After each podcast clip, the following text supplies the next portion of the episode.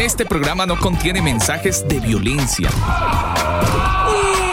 Las situaciones, nombres, personas y lugares descritos en este programa son producto de la ficción. Cualquier parecido con la realidad es pura coincidencia. El combo.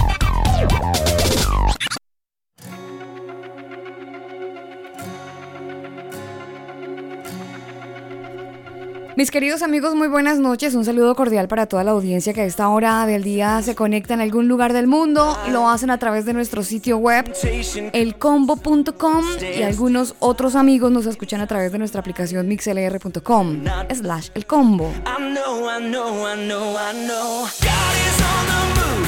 Mi nombre es Alba Osorio, feliz, contenta, dichosa, más feliz que novia fea. Gracias a Dios por esta oportunidad de vida que nos da de llegar a todos ustedes. En este día, martes lleno de vida, martes 3 de marzo, abrimos con muy buena música en este tiempo en el combo. Este programa se emite desde la región metropolitana, desde Santiago de Chile. Seven Time.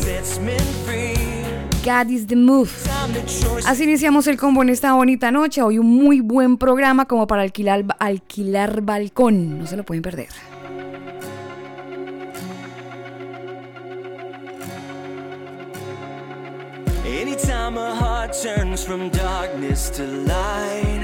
Anytime temptation comes and someone stands to fight. Anytime somebody lives to serve and not be served. I know, I know, I know, I know. God is on the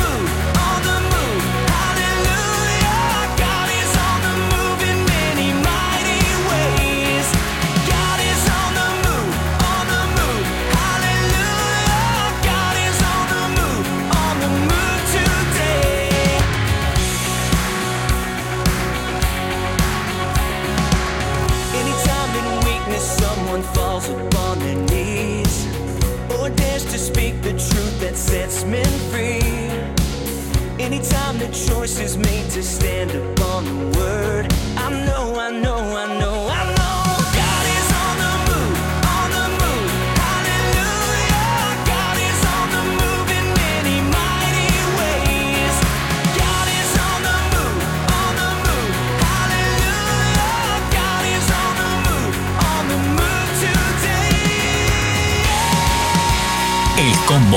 God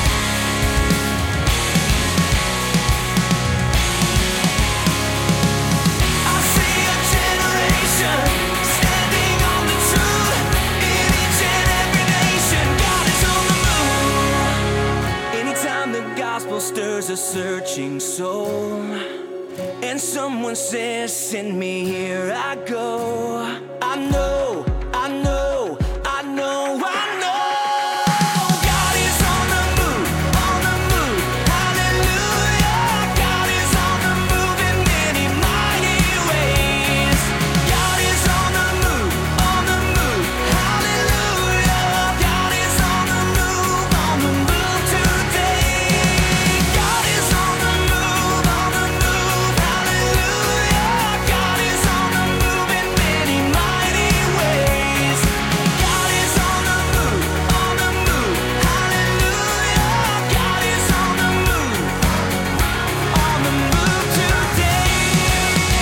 combo.com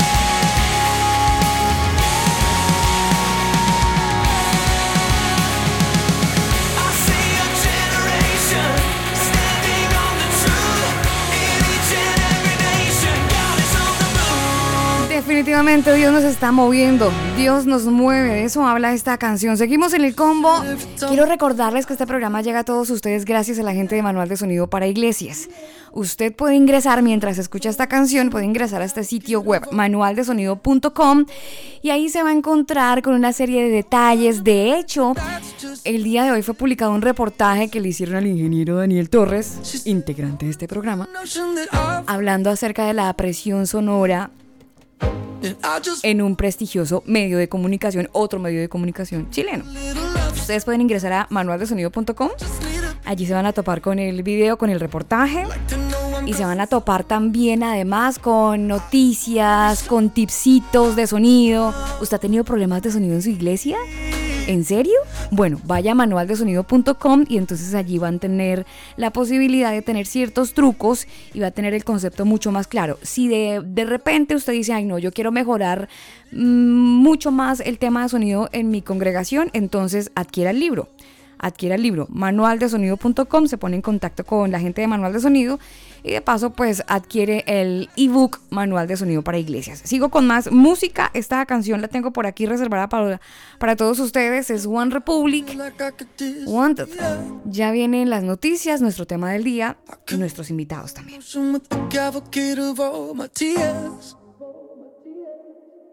And I know it sounds dramatic, but that's just how it feels. She said, I'm holding to the notion that I'll find something real. And I just wanna be wanted. Oh, I could use a little love sometimes. I just need to be needed. Oh, I like to know I'm crossing someone's mind. I just wanna be someone that somebody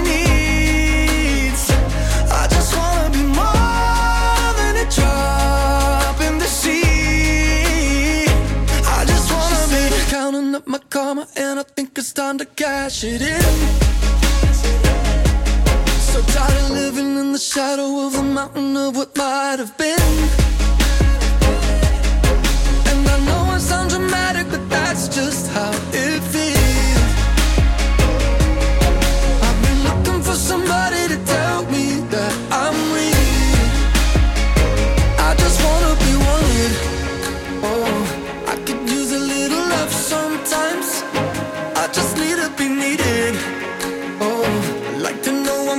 Someone's mind.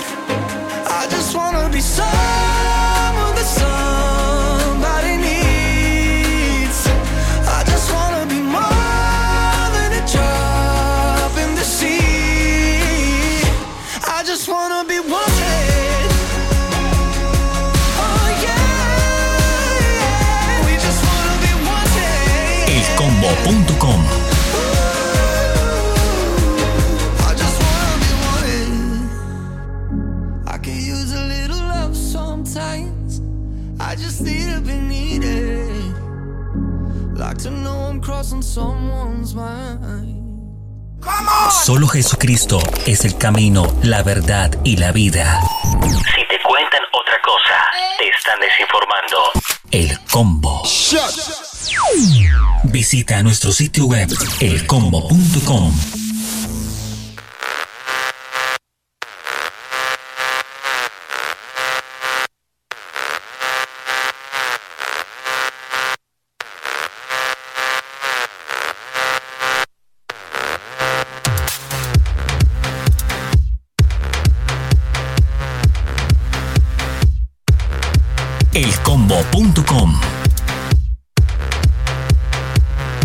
Las 9 de la tarde, a ver, de la tarde. Sí, es que está, es que tengo, ya, que- tengo ya es que- noche, ya es noche. Tengo que ir a la, a la ventana del máster, señor, para poder ver y...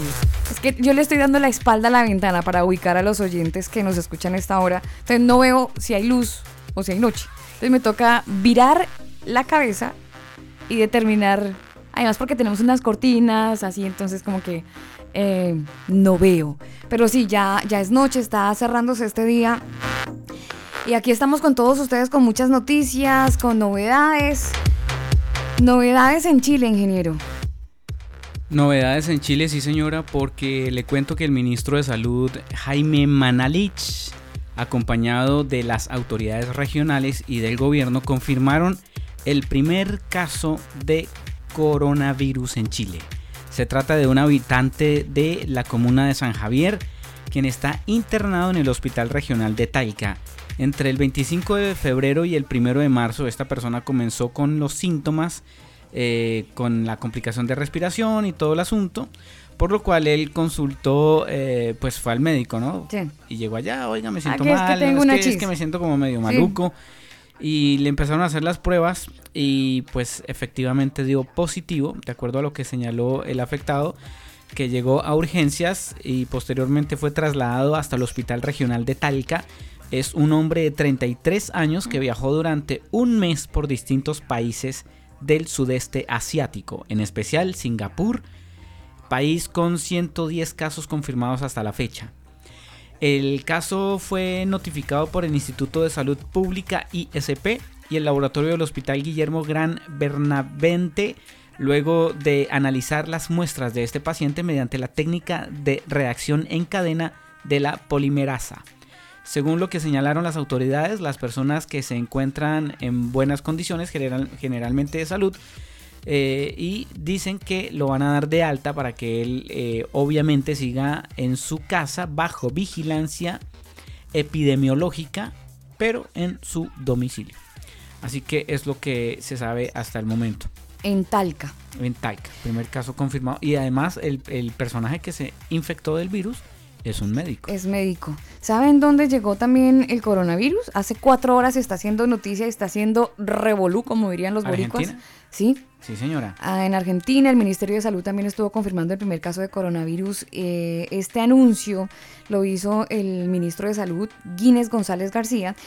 Y el paciente en este caso es un hombre de 43 años que llegó de bueno, bueno, llegó a Buenos Aires procedente de Milán, de Italia. Correcto. Llegó el domingo, se atendió en una clínica privada de la capital argentina y pues usted sabe que este señor venía de Italia. Italia en este momento es uno de los países que se está volviendo eh, como centro de la atención porque de alguna manera se está volviendo como el nuevo centro epidemiológico del coronavirus. Sí, señora. eh, de donde Allá mayor está- contagio hay. Se está, exacto, se está esparciendo, pero eh, demasiado rápido.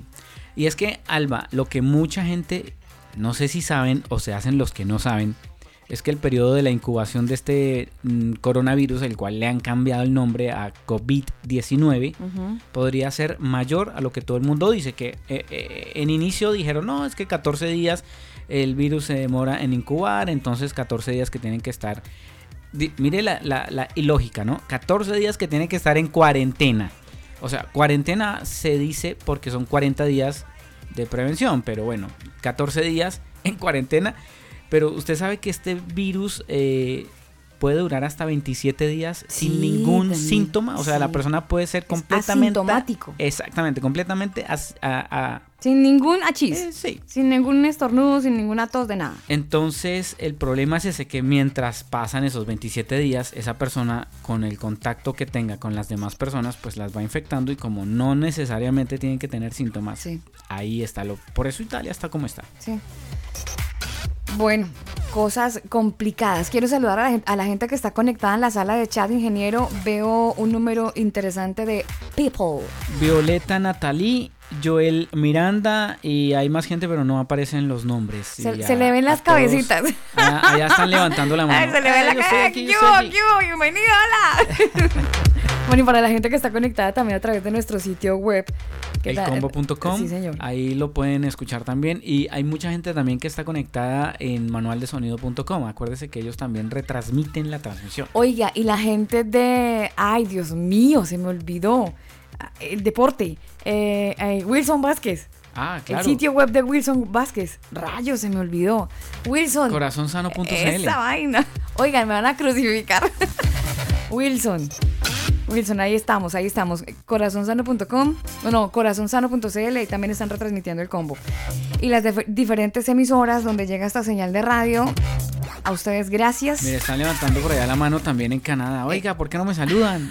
¿Qué les pasa? Yo estoy aquí. Ah, bien, bien, en Canadá la levantan. Canadá, dice acá en Chile, todos los que estamos escuchando en Chile. Hay mucha gente conectada a esta hora. Bueno, como estamos hablando de coronavirus, vámonos con una canción que tiene que ver con aire. vámonos con una canción que tiene un muy buen aire, señor. Un, un aire interesante, esos aires que uno dice, ah, esta canción vale la pena escucharla. Es un clásico, pero vale la pena disfrutarlo en la voz de Jess, Jess Babarksi. Ya viene nuestro tema del día, hoy en el combo.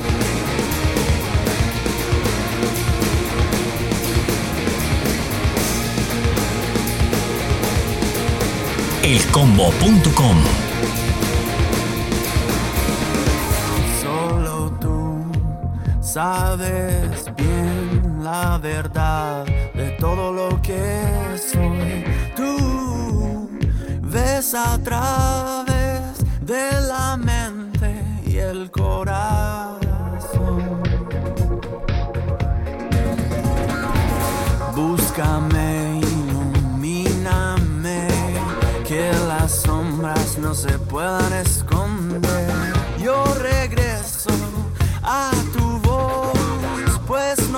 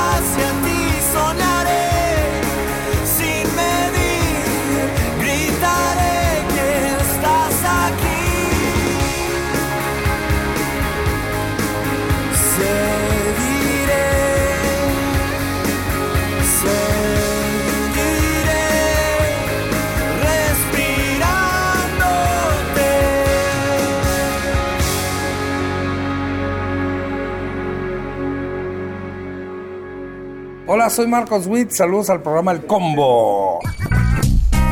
Conéctate con tu alma. Conéctate con el combo. Nuestro tema del día. Los comentarios vertidos en este programa hacen parte de la investigación de nuestros invitados. Este Lo invitamos a descubrirlo. Bienvenido serie Fiestas Bíblicas.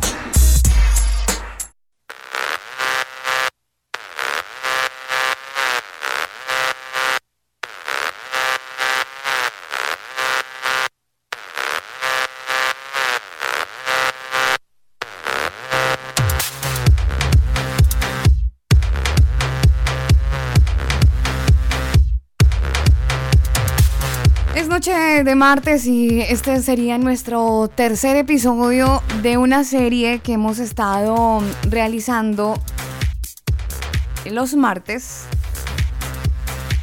Quiero saludar a toda la gente que está conectada el día de hoy. Es un programa muy, muy especial, así como los programas anteriores, Daniel, porque de alguna manera nos hemos interesado eh, en poner nuestros ojos, en tener un poco más de, mucho más conocimiento. Apenas estamos rasguñando las paredes con este tema. Por eso, como no somos expertos, necesitamos de- del apoyo de personas que tienen conocimiento en este tema de las fiestas bíblicas. Eh, mm, el primer episodio, para hacer un resumen a la gente que nos escucha hasta ahora, el primer episodio fue si los cristianos deberíamos celebrar las fiestas bíblicas, ¿se acuerda? Ese fue nuestro primer como episodio. La, la primera pregunta, ¿deberían los cristianos celebrar o no las fiestas bíblicas? Eh, y Ahí hubo comentarios. Hubo comentarios de Paola Torres, quien estuvo invitada en el programa, y también, eh, bueno, ella básicamente nos fue eh, dando pinceladas de todo el tema y, y se tocaron puntos muy importantes. Sí, que, señor. por El- supuesto hay que desmenuzar, ¿no? Sí, señor. El segundo programa fueron los convidados. Exactamente. Ahí estuvo Paola también y estuvo Jimena Arce. Exactamente. Jimena Arce estuvieron allí hablándonos aquí en el programa, comentándonos un poco acerca de los invitados. Em, en esta noche. Mucha información que, que tocó masticar toda la noche. Sí, pero por Pero supuesto, bien, Daniel. Muy interesante. Pero por supuesto. En esta noche nos acompaña Antonio Miranda, él es director de la Casa de Estudios Cielos Nuevos y Tierra Nueva en México. Jimena y Paola hacen parte de esta escuela de estudios, quiero hacer la aclaración. Ellas hacen parte de esta Hacen es- parte del combo. eh, del combo de la Escuela de Estudios Cielos Nuevos y Tierra Nueva, sí señor. Pero quería contarle algo bien interesante para la gente que está conectada con nosotros, y es que Antonio Miranda, él le entregó su vida, em, bueno, gran parte de su vida al cristianismo, y él estuvo muy motivado dentro. Tranquilos, no se rasguen las vestiduras. ¿Cómo así que es cristiano y ahora dejó de ser cristiano? Tranquilo, téngalo ahí, tranquilo. Déjeme masticarlo. Sí, porque ya van a empezar. Entonces. Ay, pero si todos somos cristianos Pero porque creemos así, en Cristo. pero es pastor o no es pastor. Eh, sí, sí, tranquilos, tranquilos. Entonces, Antonio Miranda, él ahorita nos va a desenredar la pita. Antonio entregó gran parte de su vida al cristianismo, pero él estuvo muy motivado con el tema de la lectura bíblica y entonces esa, esa motivación lo llevó a realizar una serie de investigaciones que lo involucraron mucho con el estudio de la Torah, de esto a la fecha hace 14 años. Es Antonio Miranda, como le digo, el director de la Casa de Estudios Cielos Nuevo, Nuevos, Nuevos Cielos Nueva. Nuevos y Tierra Nueva, quien nos acompaña en esta bonita noche de combo. Antonio, gracias por estar con nosotros, bienvenido. No sé cómo saludarlo, si como pastor, si como Antonio, ¿cómo le digo? Hola, Antonio. Hola Alba y Daniel, Daniel y Alba, muchas gracias. Sí, Antonio está bien, está perfecto Antonio. Ah, bueno, bien. Miranda es mi nombre. Eh, Bueno, también me llamo José, José Antonio. José Miranda. Antonio. ¿Y cómo le gusta que le digan? perfecto, sí, muchísimas gracias. Gra- ¿Cómo le podemos Antonio decir? Antonio, José, Anthony, de repente como para crear un poco de cercanía. Antonio. Antonio. A, a- a secas. Este, Antonio está bien. yo Ah. Ah, sí, sí, sí, sí. Eh, de hecho, me gusta así tal cual, ¿no? Como es mi nombre. Sí, sí, sí. Antonio. Este, muchas gracias, muchas gracias por, por la invitación, gracias por la confianza, gracias también por eh, la participación de, de, de- como lo presentaron ahí también, que son el combo de la Casa de Estudios, ¿verdad? Este, Jessica y, y Jimena, que han estado también compartiendo. Y pues bueno, aquí estamos, gracias eh, ya para servirles. Ay, Dios mío, Antonio, aquí tenemos una pita completamente, eh, la estamos desenredando hace dos martes, eh, pero nos dijeron, ahí tenemos a un duro que les va a ayudar a desenredar mejor la pita todavía. Así que estamos aquí eh, con una papita caliente que se llama Las Fiestas Bíblicas, que es nuestra serie, y los oyentes que nos escuchan a esta hora se van a poner en contexto. Vamos a partir hoy hablando y desarrollando ampliamente el tema de la fiesta de Shabbat. Porque eh, si bien es una palabra que a algunos les, suena tanto diferente, sí queremos saber si Shabbat hace parte del sábado, del que está en los diez mandamientos, y también sabemos que hace parte de una fiesta que se llama así Shabbat. Y la pregunta que, que nos despertó es si, si cambiaron los tiempos. ¿Con Shabbat cambiaron los tiempos? ¿No cambiaron? Bueno. Antonio, el micrófono es suyo, por favor. Usted es el que domina este tema. Adelante.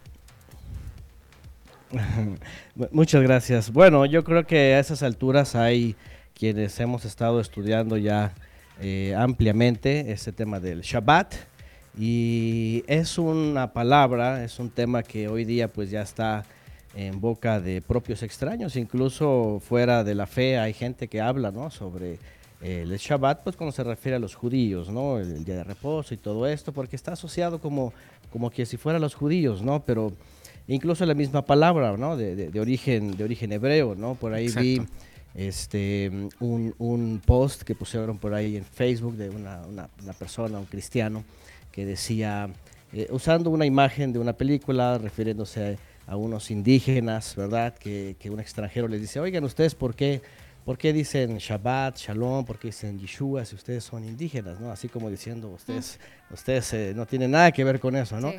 Y yo me quedé pensando, digo, bueno, este, pero entonces, ¿por qué se usa también el amén, el aleluya, el osana?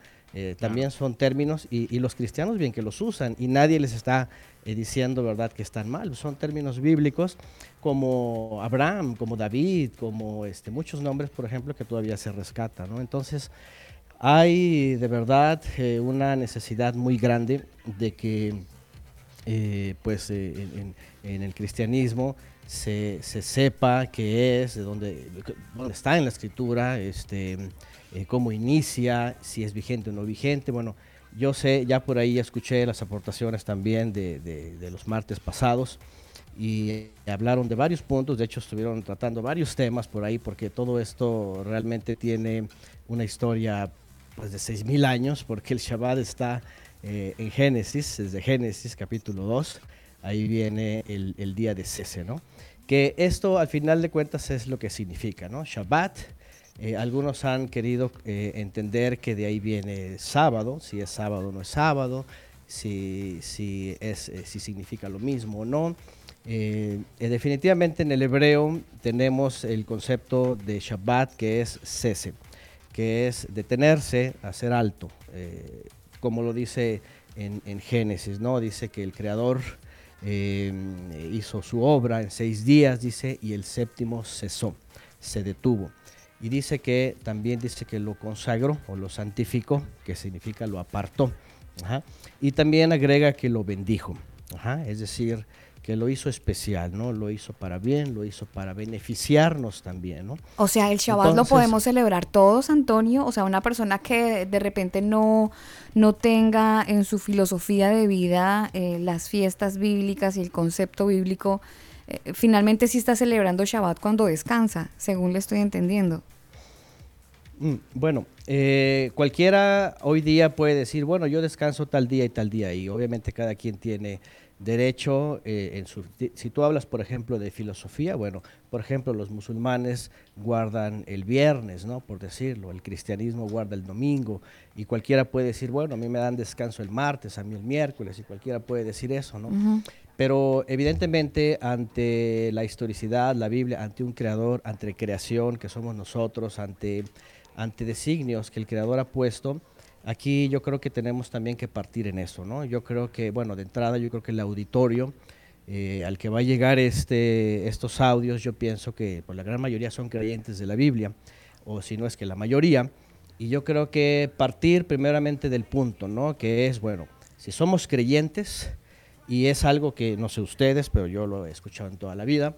Eh, todos queremos estar en la iglesia o en el lugar en donde esté la sana doctrina. Claro, llama sí, uno siempre busca lo, lo más sano Sí. posible, lo menos, Sí. lo menos contaminadito, lo menos con virus. Así es. Lo, lo menos, la, eh, ¿cómo se dice? La- ¿Laudado? Leuda- Leudado. Leudado. Leudado. sí, Leudado. sí, sí, lo Donde haya menos coronavirus. Exactamente. Exactamente, ahí coincidimos, que por cierto ya llegó a México, ¿verdad? Y andan ahí este, Ay, con este mío. asunto.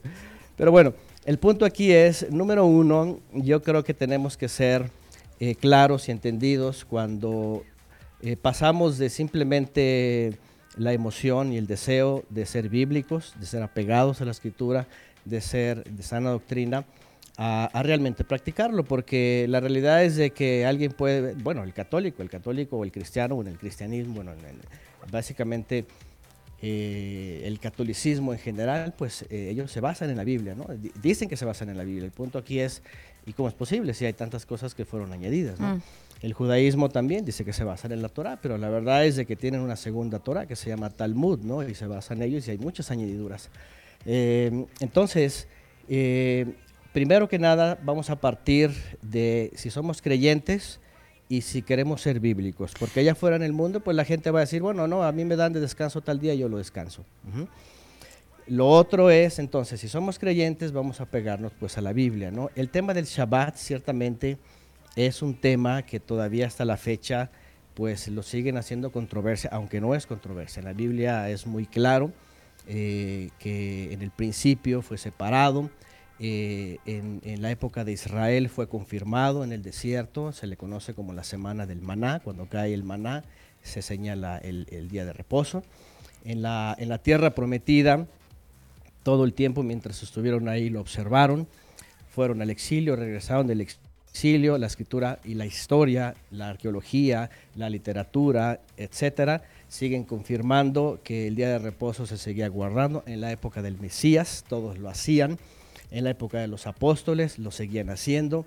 Todavía hay registros hasta, hasta el año 200 que los primeros creyentes, incluso gentiles, lo guardaban, se detenían de trabajar, se reunían en las casas de estudio, a aprender, sobre todo los de origen gentil.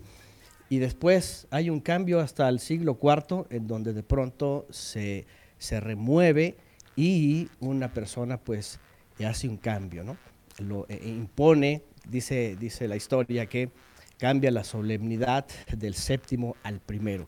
Y yo creo que aquí es donde, donde es importante saber esta parte, ¿no? Porque eh, ciertamente hoy día la, la- mucho- mucho- muchos de, de los cristianos es lo que, de hecho hay, hay un gran eh, número de, de- de creyentes que están tratando de averiguar esto, ¿no? ¿Qué ha pasado? A ver. Sí, yo, yo. Antonio, perdón que lo interrumpa, pero he notado eh, de una manera bastante eh, fuerte y masiva, además, un grupo de, de la comunidad cristiana que de un momento a otro giró un poco la, la- la cabeza desde el punto de vista espiritual y se ha involucrado más en el estudio de las fiestas. A algunos, eh, el lenguaje eh, en redes sociales uno los ve como shalom, eh, ponen algo como de Shabbat y de repente empieza uno a ver como un movimiento, no sé si distinto a lo que normalmente estamos acostumbrados a escuchar o hablar dentro del cristianismo, pero sí se ha girado un poco, sí se ha, sí se ha visto un llamado de parte de cierto grupo, porque no son todos, de atención o de personas mejor que les llama la atención este tema de, de las fiestas bíblicas y, y todo lo que parte con Shabbat. Así que me parece interesante que eh, las personas que están empezando a, a- a- a descubrir este tema, que lo tengan completamente claro. Y bueno, los que los, lo hemos escuchado tal vez desde afuera, conocer bien, porque eh, creo que la iglesia cristiana, y hago un paréntesis a- a- al discurso que usted nos trae, a la investigación que usted nos trae, la iglesia cristiana, eh, Daniel y Antonio, sí le ha botado piedra en parte a esto. Ay, es que el Shabbat no. Y, y nos hemos argumentado y hemos dicho que no es Shabbat y que es domingo y que el domingo es el día del Señor. Y si no es domingo ni sábado, entonces es cualquier Es día. que- Pero no que nos hemos sentado a escuchar realmente el, el tema. tema, el tema va por mucha gente eh, se, se apega a esto por el- la resurrección del Señor, ¿no? Que fue un domingo, entonces como fue el domingo, eh, es el día que vamos a guardar y bueno, todos sabemos que eh, son fechas eh, romanas, ¿no? Fechas romanas y lo que Antonio nos, nos decía es muy importante el tema de las de la de la Biblia, porque es que mire, desafortunadamente lo tengo que decir, Alba. Ahora ahora hay una Biblia hasta para homosexuales. Entonces, el tema de las traducciones de las Biblias, eso hay que tener muchísimo cuidado de con respecto a, a eso, uno, y dos, las interpretaciones. Sí, tener mucho cuidado. Allá, Antonio, Claro. ¿qué? adelante. Andrés. Sí, sí, sí. Eh, el, el tema del Shabbat tiene realmente, eh, ¿qué podría ser? Es, es, eh, es muy amplio porque la teología lo ha reducido a un gran problema, ¿no? No solo, pero que, que, que causa mucha dificultad, sobre todo Mucha división, además. cuando este, estamos obviamente enseñados sobre cierta información. Pongo un ejemplo, no sé si pasa en todos los países, en Chile o en Colombia o en otros lados, pero en México, por ejemplo, la, la- la- la- la escuela este, oficial, donde van los niños, aprenden una serie de información que cuando uno crece y uno ve otras fuentes, dices, ¿por qué me enseñaron esto, verdad? Si, si hay, una, hay otra historia, me la han enseñado como oficial, pero luego resulta que los héroes son villanos y los villanos son héroes. Sí. Y en la fe Pasa ha lo mismo. ocurrido lo mismo. La realidad es de que hemos estado siglos y Adorando al siglos, y villano. para ser más exactos, Oiga, por algo mi villano 17 favorito, Antonio. enseñados con que el día de reposo, aunque la escritura te lo diga que es el séptimo, te, te- te lo dicen que fue cambiado, ¿no? Al día primero. Eh, exactamente, y creo que es necesario que vayamos justamente a, esa otra parte en donde el cristianismo pues ha, eh, se ha tomado para decir que se cambió la solemnidad al, al domingo o al primer día y, y por lo de la resurrección, ¿no? Entonces, este, que obviamente en la escritura ustedes jamás van a encontrar que ni en los evangelios, ni en el libro de los hechos, ni en las cartas de los apóstoles, eh, algo que se le parezca en absoluto. O sea, no hay nada en donde se diga. La única referencia que eh, la mayoría de la teología, y, y déjame decirte algo, yo, eh, yo a veces, yo no quiero que los cristianos, por ejemplo, que defienden esto, cuando hablamos de la cristiandad, que se sientan ofendidos o lastimados. Yo, yo lo que trato de hacer es, no son ellos, el problema no son actual, no es personal, no, ni siquiera son los pastores. Es la praxis. El problema tiene 17 siglos y que en el momento que se hizo el cambio, obviamente pues todas las escuelas posteriores pues lo han tenido como si fuera una, una verdad y, y como si estuviera escrito, aunque la verdad es de que se toma de textos que son textos este, que no tienen nada que ver con el cambio del día de reposo, de- del séptimo al primero. ¿Y qué te parece? Porque digo, yo estuve en el cristianismo, como les dije, este, muchos años, bueno, 23 para ser exactos, y entiéndase, lo que dijo también Alba, no quiere decir que ya me salí de la fe, no quiere decir que ya renegué del Mesías, no. Al contrario, conocí mejor al Mesías, más a la palabra, más a su instrucción, y, y la misma palabra, el Creador nos ha ido enseñando a través justamente de la vida del Mesías y de los apóstoles, que ellos siguieron guardando ese día. Tanto Alba y Daniel, Sí. que vamos a ver un texto que yo creo que todos conocen, en donde los apóstoles enseñan a los gentiles a que guarden el día de reposo. Y no solamente a que lo guarden, sino a que, eh, a que sigan aprendiendo de la Biblia, porque ahorita vamos a hablar de un tema en el libro de los Hechos, que era un problema para los primeros creyentes. Yo creo que a esas alturas todos sabemos que los primeros 17 años eh, de- del mensaje del Mesías eh, dado fue a israelitas, fue en territorios tanto de Judea del primer siglo como en la diáspora, pero dentro de las sinagogas, que la palabra sinagoga viene del griego, pero en hebreo este, el término era Bet Knesset, que eran casas de estudio o, o lugares de reunión, eh, en donde había quien enseñaba justamente, eh, justamente esto, ¿verdad? No solamente los mandamientos que tienen que ver con ética, con moral, con educación, con amor al prójimo, con justicia, con misericordia, con eh, todas estas partes que son necesarias en la vida, sino que también les enseñaban justamente las fiestas. A mí me llamó la atención, ¿verdad?, cómo comenzaron y cómo es eh, la serie. ¿Deberá, de- de- ¿Deberían guardar las fiestas? Yo haría la pregunta, ¿por qué los cristianos no guardan las fiestas? Porque eh, ahí se comienza con el punto, ¿no?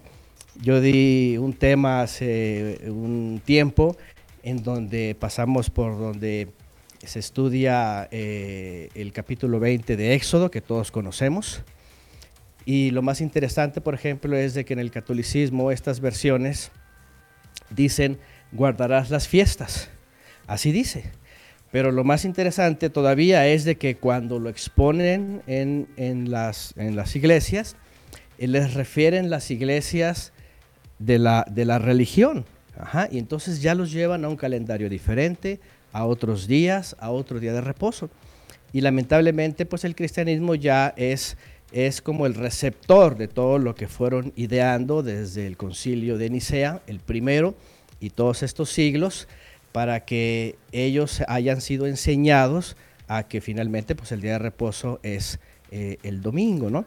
Entonces, deja, vamos a la escritura si quieres. Sí, Yo quisiera adelante. que fuéramos, porque este es un punto muy, muy importante. Yo creo que, yo creo que si, si desmenuzamos es, es, esta expresión, yo creo que muchos se les va a hacer más comprensible eh, cómo, cómo abusaron del texto para hacer un, un- un supuesto cambio, cuando la verdad es de que en la Biblia no hay ningún cambio del, del séptimo al primero, independientemente de lo que se hable del día de la resurrección, que también si quieren tocamos el tema. Pero por supuesto. Porque hay Ah, también que- un que- problema que- que ese es el- en, de en hecho, la comprensión del día. Yo creo que en, creo que en la primera clase por ahí Jessica tocaron el tema de cómo se cuentan los días hebreos. Sí, ella, ella nos, nos hizo ese comentario precisamente. Y, y yo creo, Antonio, que ahí está la confusión, ¿no? Si el primer día es el sábado o si el primer día es el domingo. Que eh, creo que ahí, en, en teoría, como parte la discusión entre el cristianismo en cuanto a la fiesta o en cuanto al día de descanso.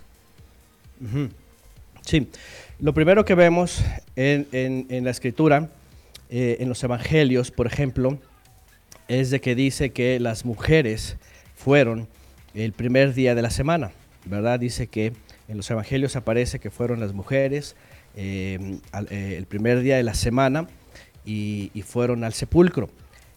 Eh, este, este texto es muy interesante porque aparece en el libro de los Hechos, ahorita vamos a, a uno que es mucho más específico, que la expresión tiene que ver con una expresión griega. Y una de las cosas que tenemos que saber, nosotros tuvimos que introducirnos al griego y al hebreo sobre todo, para poder eh, tener una mejor comprensión de qué es lo que pasó con el texto, porque imagínate, es un problema de expresiones hebraicas que se pasan al griego y luego los gentiles no se pueden comprender. Aquí en México, voy a hacer publicidad a un dicho, a ver si se puede. Aquí en México hay una adivinanza, se le llama, ¿verdad? Que dice, agua pasa por mi casa, cate de mi corazón. El que no me lo adivine es un burro cabezón, dice así en los pueblos, ¿no? Ah, En Colombia es como este, ah, agua pasó, Agua pasó por aquí, cate que no lo te vi. ok. ¿Y tiene que ver con lo mismo, con el aguacate? Sí, Correcto, claro. correcto. Es que- a- a- Acá en Chile no aplica porque en Chile el aguacate no existe. Aquí Le dicen aquí se- palta. le dicen palta. Agua pasó por Apal. Acá no aplica. ¿Está que no lo vi?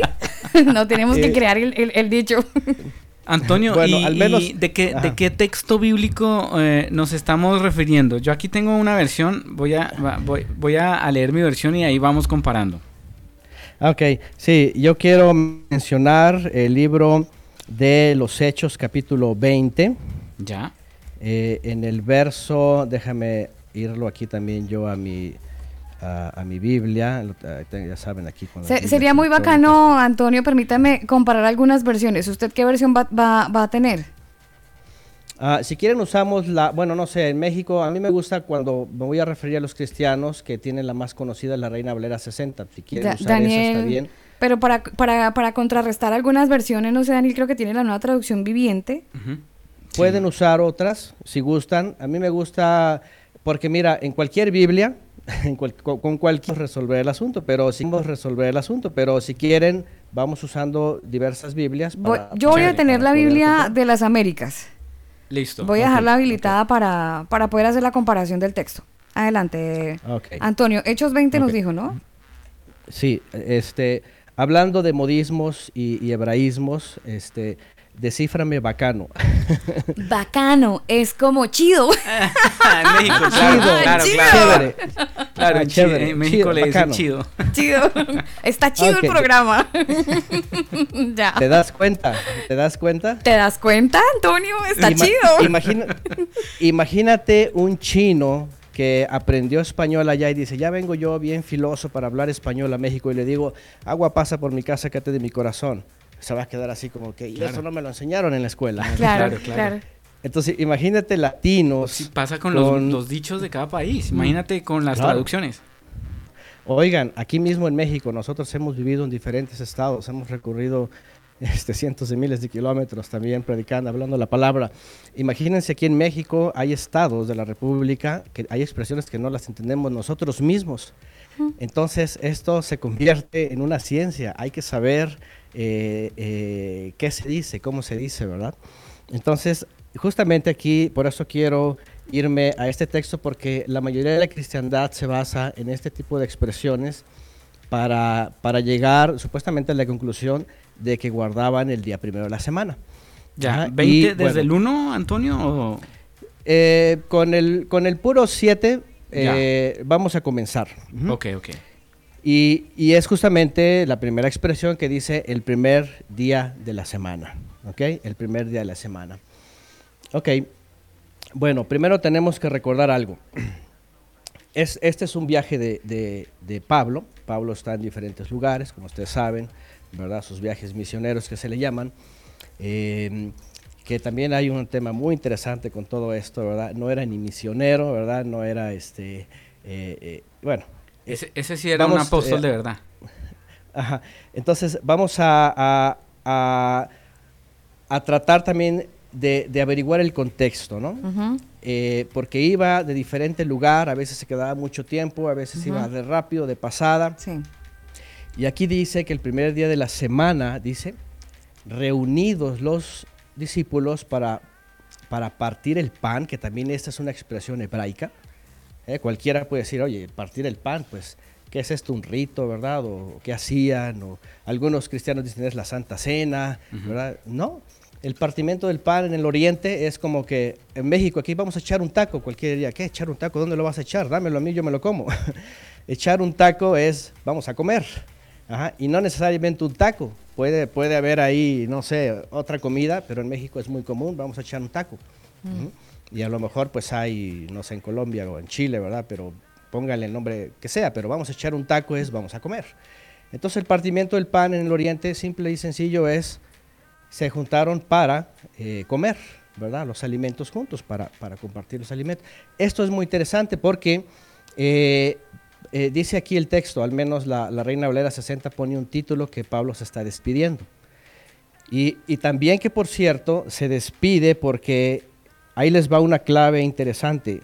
¿A dónde va Pablo de que se está despidiendo? Si ustedes avanzan un poquito al verso 16, Dice, porque Pablo se había propuesto pasar de largo a Éfeso para no detenerse en Asia, pues se apresuraba para estar el día de Pentecostés, dice. Pentecostés, que ya saben ustedes, ya lo ustedes hablaron, Pente, que viene de cinco, en hebreo es eh, Hamishim, que es quincuagésimo, el día 50, después de siete semanas que se contaban, se llegaba a este día. Y es muy interesante porque Pablo eh, tenía pensado llegar para estar en la festividad de Pentecostés o de Shavuot, que se conoce como las semanas en hebreo. Ahí, ahí se resolvería yo creo que la pregunta de, ¿celebraba Pablo las fiestas? ¿Celebraba Ah, los a- al parecer sí, y además lo hacía con mucho, con mucha prisa porque, porque quería hacer parte de, de la fiesta. Pero mi, mi No versión, solo eso. La, la- la nueva traducción viviente dice, el primer día de la semana nos reunimos los creyentes locales para participar de la cena del Señor. Pablo le estaba las- predicando y como iba a viajar el día siguiente, siguió hablando hasta la medianoche. Aquí, por ejemplo, en esta versión las- se habla Pero, de la cena pero del dice Señor. la cena del Señor y ahora sí, pille el detalle, lo descontextualiza porque uno jura que la cena es la cena, Claro. pan y vino. Claro. Y resulta que Jesús Fíjense. estaba echando un taco. Fíjense cómo lo, lo cambian las versiones. Mm. Ajá. Porque, por ejemplo, si ustedes van a la Reina Valera 60 y otras que tienen títulos, cuando el Mesías está eh, por celebrar, un- una noche antes de que él fuera el sacrificio perfecto, como ustedes lo saben, que cena con sus discípulos, Sí. eh, ustedes recordarán, si ustedes crecieron también viendo estas versiones, que dice institución de la cena del Señor. ¿Ustedes han visto esto? Pero por supuesto. Ok, el texto Receptus, el texto más antiguo, no tenía ni títulos ni tampoco se refería a eso. Y si, y si ustedes podemos, si ustedes quieren, podemos estudiar verso a verso eso, se van a dar cuenta que no instituye nada. Lo que realmente está haciendo, entrando al 14 de Aviv, que ya hablaron un poquito sobre el 14 de Aviv, el 14 del primer mes, era que entrando el 14 se hacía un recordatorio del éxodo, de la, de, de la salida. Antonio, ¿verdad? pero permítame lo interrumpo y hago un paréntesis enorme, porque al hacer este comentario o pregunta, voy a intentar salirme de- del tema del día que nos reúne y no es el objetivo. Pero con eso que usted acaba de decir, me da a entender que la práctica de la cena del Señor en las iglesias, el domingo, una vez al mes, cada domingo, qué sé yo, ¿es una mala praxis de ese texto? ¿Es una mala interpretación? Simplemente con el hecho de que nadie se pone de acuerdo. Yo estuve en iglesias que se hacía cada tres meses, otras cada seis, otras cada dos. Simplemente con, con saber tú y por qué cada quien lo hace en el tiempo que quiere, ya con eso te das cuenta que en los concilios no se pusieron de acuerdo y no sabían que estaban celebrando. Y finalmente, como entendieron que estaba instituido, pues cada quien, y, y luego sobre el tema de la teología, eh, es algo como que eh, está bien como lo hagas, Dios conoce tu corazón, y así como eso muchas cosas. Y el gran problema es de que de entrada no se entendió qué estaba pasando ese día que el Mesías estaba con sus doce. Entonces, sí, e- es, parte del tema, pero la realidad es de que así como muchos cristianos, eh, por ejemplo, hacen una fiesta el primero de enero y que no saben que fue instituido para darle culto a- a Jano, que es un, es un dios de los, de, los, de los tiempos del pasado y del futuro, que divide los tiempos y están, están dándole un sacrificio a ese dios para que les bendiga en su nuevo ciclo. Y así como hacen otros días y celebran otros días, también adoptaron, pues, o fueron enseñados, a lo mejor por mucha ignorancia, ¿verdad? Este asunto de la, de la institución de la cena. La pregunta es saber, ¿se instituyó algo? Porque si ustedes van al texto y se van a leer detenidamente, la realidad es de que no está instituyendo nada, sino que lo que está haciendo, está haciendo lo que todos los israelitas hacían, entrado el 14, eh, hacían un recordatorio, se le conoce como el memorial de Pesaj, en donde de hecho los discípulos le preguntan, si ustedes recuerdan el texto, le preguntan, ¿dónde quieres que preparemos, dice, la Pascua, Pesaj? Porque Pesaj en el memorial eh, incluía una cena con cordero, con hierbas amargas, con, panes sin levadura, eh, eh, y, po- y podía ser comenzando el 14, porque, y, de hecho históricamente, incluso Flavio Josefo y otros historiadores mencionan que los israelitas que sobre todo participaban en el corbán, el corbán pesa, que este es un sacrificio que se hacía mientras había templo, y obviamente mientras no venía el Mesías, mientras no estaba el sacrificio perfecto. Entonces, todo israelita se adelantaban a veces a hacer el ceder de- del memorial porque entrando el mediodía del 14, antes del 15, ya estaban en los corbanot, ya estaban haciendo sus ofrendas, todo, porque entrando las 4 de la tarde, 5 de la tarde, ya estaban listos para lo que era el- el recordatorio y el inicio de los siete días de panes sin levadura, que el primer día es un Shabbat, se le conoce también como un Shabbat festivo. Bueno, Entonces, lo que, ajá. mire, mire yo, yo lo escucho a usted, yo digo, Dios mío, o sea, ¿en serio todo esto está en la Biblia? ¿En serio, en serio todas estas cosas están en la Biblia y nos hemos quedado de repente en la enseñanza eh, bonita, sana de Mateo, de... Bueno, la, la palabra del Señor tiene, una, tiene un, un- un tema que abarca toda nuestra vida espiritual, emocional, física, económica, pero quizás la historia en muchas ocasiones la hemos dejado allá en el Antiguo Testamento, la tenemos como reseña bíblica e histórica, pero poco, poco le damos pincel, pinceladas, poco le, le hacemos lectura. Entonces, el hecho de que estemos haciendo hoy esto aquí, eh, ingeniero, me parece súper interesante porque pues vienen muchas preguntas. Yo, yo lo que veo es que Antonio tiene respuesta para todo. El problema de no conocer la historia, y no solamente a nivel bíblico, Alba, sino en todo aspecto, eh, y, y voy a hacer aquí un paréntesis de no conocer la historia política de los países, se tiende a repetir el desastre de muchas de las experiencias pasadas. Mm. Y eso es lo que estamos viendo, eh, según lo que estamos entendiendo hasta ahora con el tema del, del Shabbat. del Shabbat, que es una mala interpretación. Eh, yo, yo no sé, Antonio, al regreso de esta canción, quisiera que nos hablara acerca de en qué momento vino el cambio. ¿En qué momento vino el cambio del Shabbat? ¿Por qué eh, si bien lo- en los diez mandamientos se habla de Shabbat y se ha entendido que es el sábado, ¿en qué momento de la historia cambió al domingo? ¿Por qué pasó eso? ¿En qué momento de la historia bíblica o la historia elemental usted nos puede decir en qué momento cambió? Y si tenemos apoyo bíblico, más bacano todavía. Es noche de combo y tenemos un invitado especial. Desde México está Antonio Miranda. Él nos está ah, dando todo su conocimiento sobre un tema súper importante, un tema que nos atañe a todos y tiene que ver con el estudio pues, eh, de la Torah y tiene que ver con el estudio justamente de las fiestas bíblicas. Es Antonio que hace parte, bueno, es el director de la Casa de Estudios Cielos Nuevos y Tierra Nueva. Él nos acompaña en esta noche desarrollando este tema acerca del Shabbat. Vámonos con música, vámonos para España rápidamente. Allí está las chicas de papel maché. Y esta canción que tengo por aquí ya planillada para todos ustedes se llama así, se titula así, Rediseñado. Una muy buena canción como para ponernos a pensar, ¿será que usted y yo tenemos que rediseñarnos de repente? Bueno, ahí les dejo esta canción. elcombo.com Ya no eres el camino que escogiste. Ya no eres las palabras que dijiste.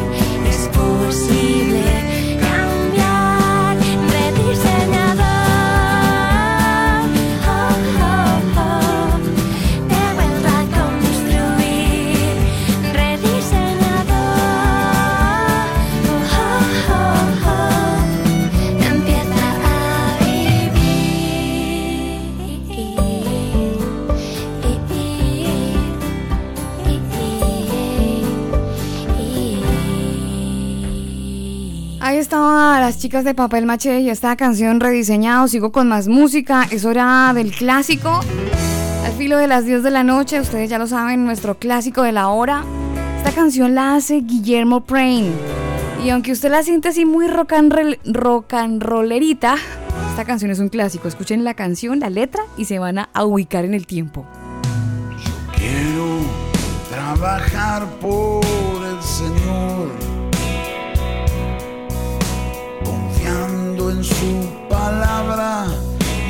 amor. Quiero yo cantar y orar y ocupado siempre estar en la viña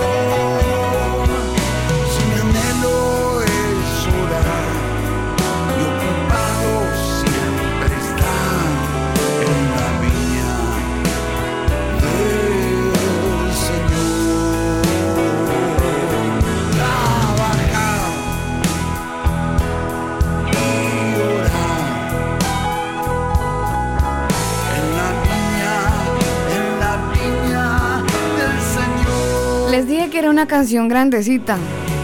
Es un himno, de hecho, en la viña del Señor.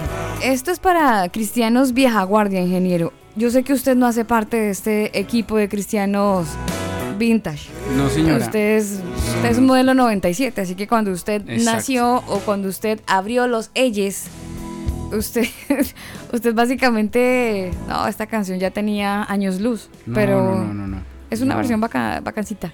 Todavía no, no, no conocía yo esos eh, ritmos y esas letras ese. Entonces no. No, pero este es un clásico, Daniel. Es un Sí, sí, sí. clásico, solo que está más re- remasterizado y tiene un poquito de... eh, un sonido, es un sonido... Sí, tiene mucha producción. Producción. Mucha producción, un poco... ¿Esto qué, qué estilo le siente? Yo la siento como medio... Roxito. Roxito suave, melódico. Sí, sí, sí. Sí, cierto. Sí, un roxito. Muy ochentero, ¿no? Sí, total. Bueno, la, la canción, mm, yo diría más que ochentero, noventero, de los noventas. Sí, sí, Pero esta canción sí, mm, años, por ahí 1800. y por ahí, claro, eso estaba en, una, en un himnario. Oiga, ¿cómo serían Himnos los de gloria y triunfo. ¿Cómo serían los himnos que cantaban? ¿Los discípulos? Los discípulos. Oiga, Jesús cantó. Y los discípulos más, también. La, la Biblia habla que Dios canta. Ahí le dejo de tarea. Sí, no, pero hoy estuve Dios leyendo. canta. Hoy estuve leyendo un texto donde Pablo está en la inmunda, tiene una situación súper heavy. El hombre, el hombre, mm, bueno, tiene una situación medio complicada y se lo llevan a la cárcel. Y en la cárcel eh, le dan una golpiza antes de meterlo a la cárcel por predicar así. Estaba predicando, le dijeron, ay, no, usted no puede predicar acá. Y va y le, había una chica que era súper adivina. Y entonces les decía, ella era como, La gurú. era la gurú del pueblo. Era la gurú del pueblo, pero más que la gurú del pueblo, habían unos tipos que la tenían para sacarle billullo, porque era la gurú. Ah, Entonces la tenían ahí de, de engorde. de, de engorde total. para ellos. Claro, claro. Entonces, eh, ella cuando ve a Pablo y a, a Rayos, creo que era Timoteo o era Pedro, bueno, estaban estos dos discípulos de Jesús y de- dice, les dice ella, ustedes son los hijos del Dios viviente y no sé qué, y los de- declara que son hijos de Dios. El caso es que Pablo dice tantas veces a esta chica que ellos son hijos de Dios que se enoja. Él le dice, bueno, demonio inmundo, sal de ella. Y la reprende porque estaba hasta la coronilla que la nena les dijera todo el tiempo que, era, que eran hijos de Dios, ¿no? Entonces, a estos tipos, a los chicos que eran los dueños de la muchacha Sí, que profetizaba. Los usureros, los usureros. Eh, claro, entonces a los dueños de la brujilda esta dicen, no, pues tema, estos, estos señores vienen a dañarnos aquí el negocio. Y fueron y los acusaron con el Sanedrín. Entonces cuando los acusan, el Sanedrín dice, no, a esta gente hay que darle piso, literalmente les dieron, les pegaron una tunda, Daniel, al punto que creyeron que Pablo estaba muerto. Imagínense cómo los dejaron. Y Pablo se va para la cárcel. Voy a cortar el cuento. Usted tiene que leer la Biblia y búsquese la historia si quiere saber en qué termina. Pero mire, Pablo tiene que irse para la, para la, para la cárcel, él se va para la cárcel. Hay un terremoto y el man se pone a cantar. Así es. Pero pasan cosas muy bacanas, pasan cosas muy Igualito bacanas. que nosotros, ¿no? Cuando tenemos terremotos en nuestra vida, mm, exactamente Sí, el, igual. el cántico es diferente. Uy, Señor, gracias por lo que tengo. Sí, gracias sí. porque quedé sin trabajo y lo alabamos. Igualito. El cántico es un Oiga, poco por ahí. Franco nos comenta en la sala de chat de Mix LR que es blues, él lo siente más blues. Blues. Yo, ah, sí, blues, a ver. Sí, puede ser.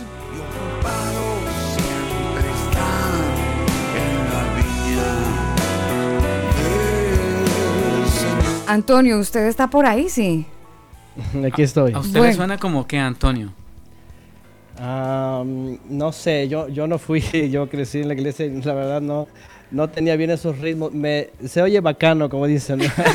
Se oye chido. A mí me, a mí me recordó en, en, en los ochentas un grupo aquí en México que se llamaba México 80, que de pronto tenía algunas, algunos Mm, can- cantos Pero así, cristianoide, poco- cristianoide, No, Antonio. claro, cristiano. Ay. Cristiano, sí, cristiano. Unos cantos muy, muy cristianos. Y son de los primeros que innovaron así un poco la guitarra. Pero, pero no son de la dinastía Moreno, ¿no? ¿O sí? Este, no sé quiénes son ellos, pero yo, es, yo era muy niño, nomás me acuerdo que México 80, ¿verdad? Y Bueno, la, dinastía Moreno son los papás de Anet Moreno, Linda eh, Rojo. Mm, ¿no? No, no, no, creo que no, no. Ahí usted ya se había Pero- salido del evangelio y del cristianismo y entonces ya no estaba con, con el tema de la música. Sí, no. Este, sí, no, yo no fui, de por sí no, no, no, no sé ningún instrumento musical. Lo único que, que, que toco es el shofar. Ya Ah. shofar. Bien. Ok, Un incluso amigo los fabrico. Ah, sí. Venga, pero pase la cuña ahí para la gente que nos está escuchando. Si Fabrica quiere- shofar. Si quiere un chofar a donde... Sí. Sitio web, sitio Sí. web. Eh, bueno, si quieren ahí, a lo mejor alguien me ayuda, creo que hay alguien de los que estudia con nosotros, ahí poner el enlace, si, quiere, si se puede poner el enlace en- supuesto. Pero por supuesto. Claro que en, sí. en el chat, ajá, este, y los que tengan algún deseo pues, de adquirir un shofar, pues ahí, ahí estamos. Sí, yo ya tengo pues casi los mismos años que estamos estudiando Torah, haciendo este shofarot para, para todos aquellos que deseen usarlo, sobre todo pues finalmente en las festividades, se usa en las santas convocaciones.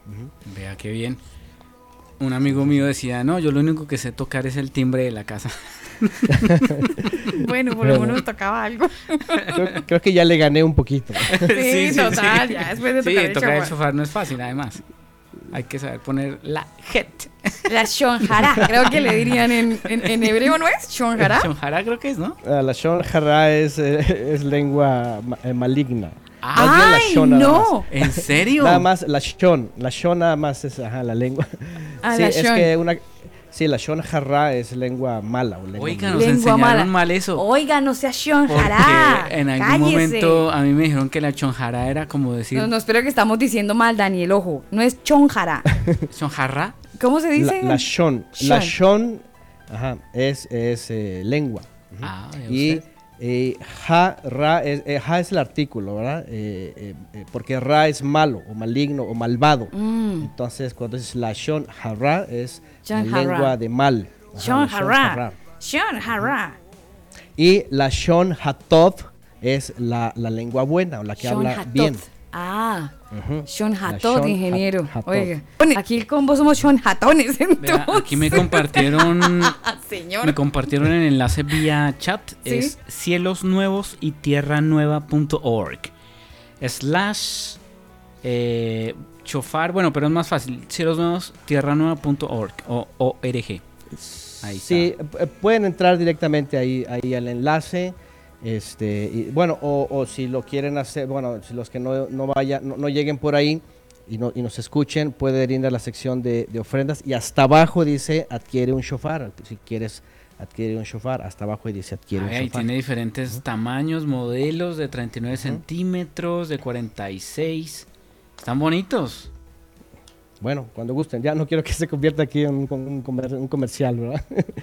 pero bueno. No, pero, pero se vale, Antonio, tranquilo. Se vale, se vale el Gracias. comercial. Le vamos a hacer con el patrocinio de. cielos nuevos y Con el patrocinio. Sí, pero se llama, ¿cómo se llama? Se me olvidó. Shofar. Shofar. El Ah, chofar. shofar, sí. Bueno, Antonio, Que hablando. también, ah, Señor, señor, señor, que también me iba No, a pero decir- que también, que también tiene su, su- su parte bien bíblica, ¿eh? este es un instrumento hermoso. Y ya cuando lleguemos a Yom Teruah, que ya saben, la fiesta de las, de las trompetas que se conoce, ya hablaremos de eso. Si Pero por supuesto, Claro que sí. vamos a estar muy pendientes de, de- de conocer bien el, el instrumento y el sonido, porque tengo entendido que cada sonido tiene como una, una razón.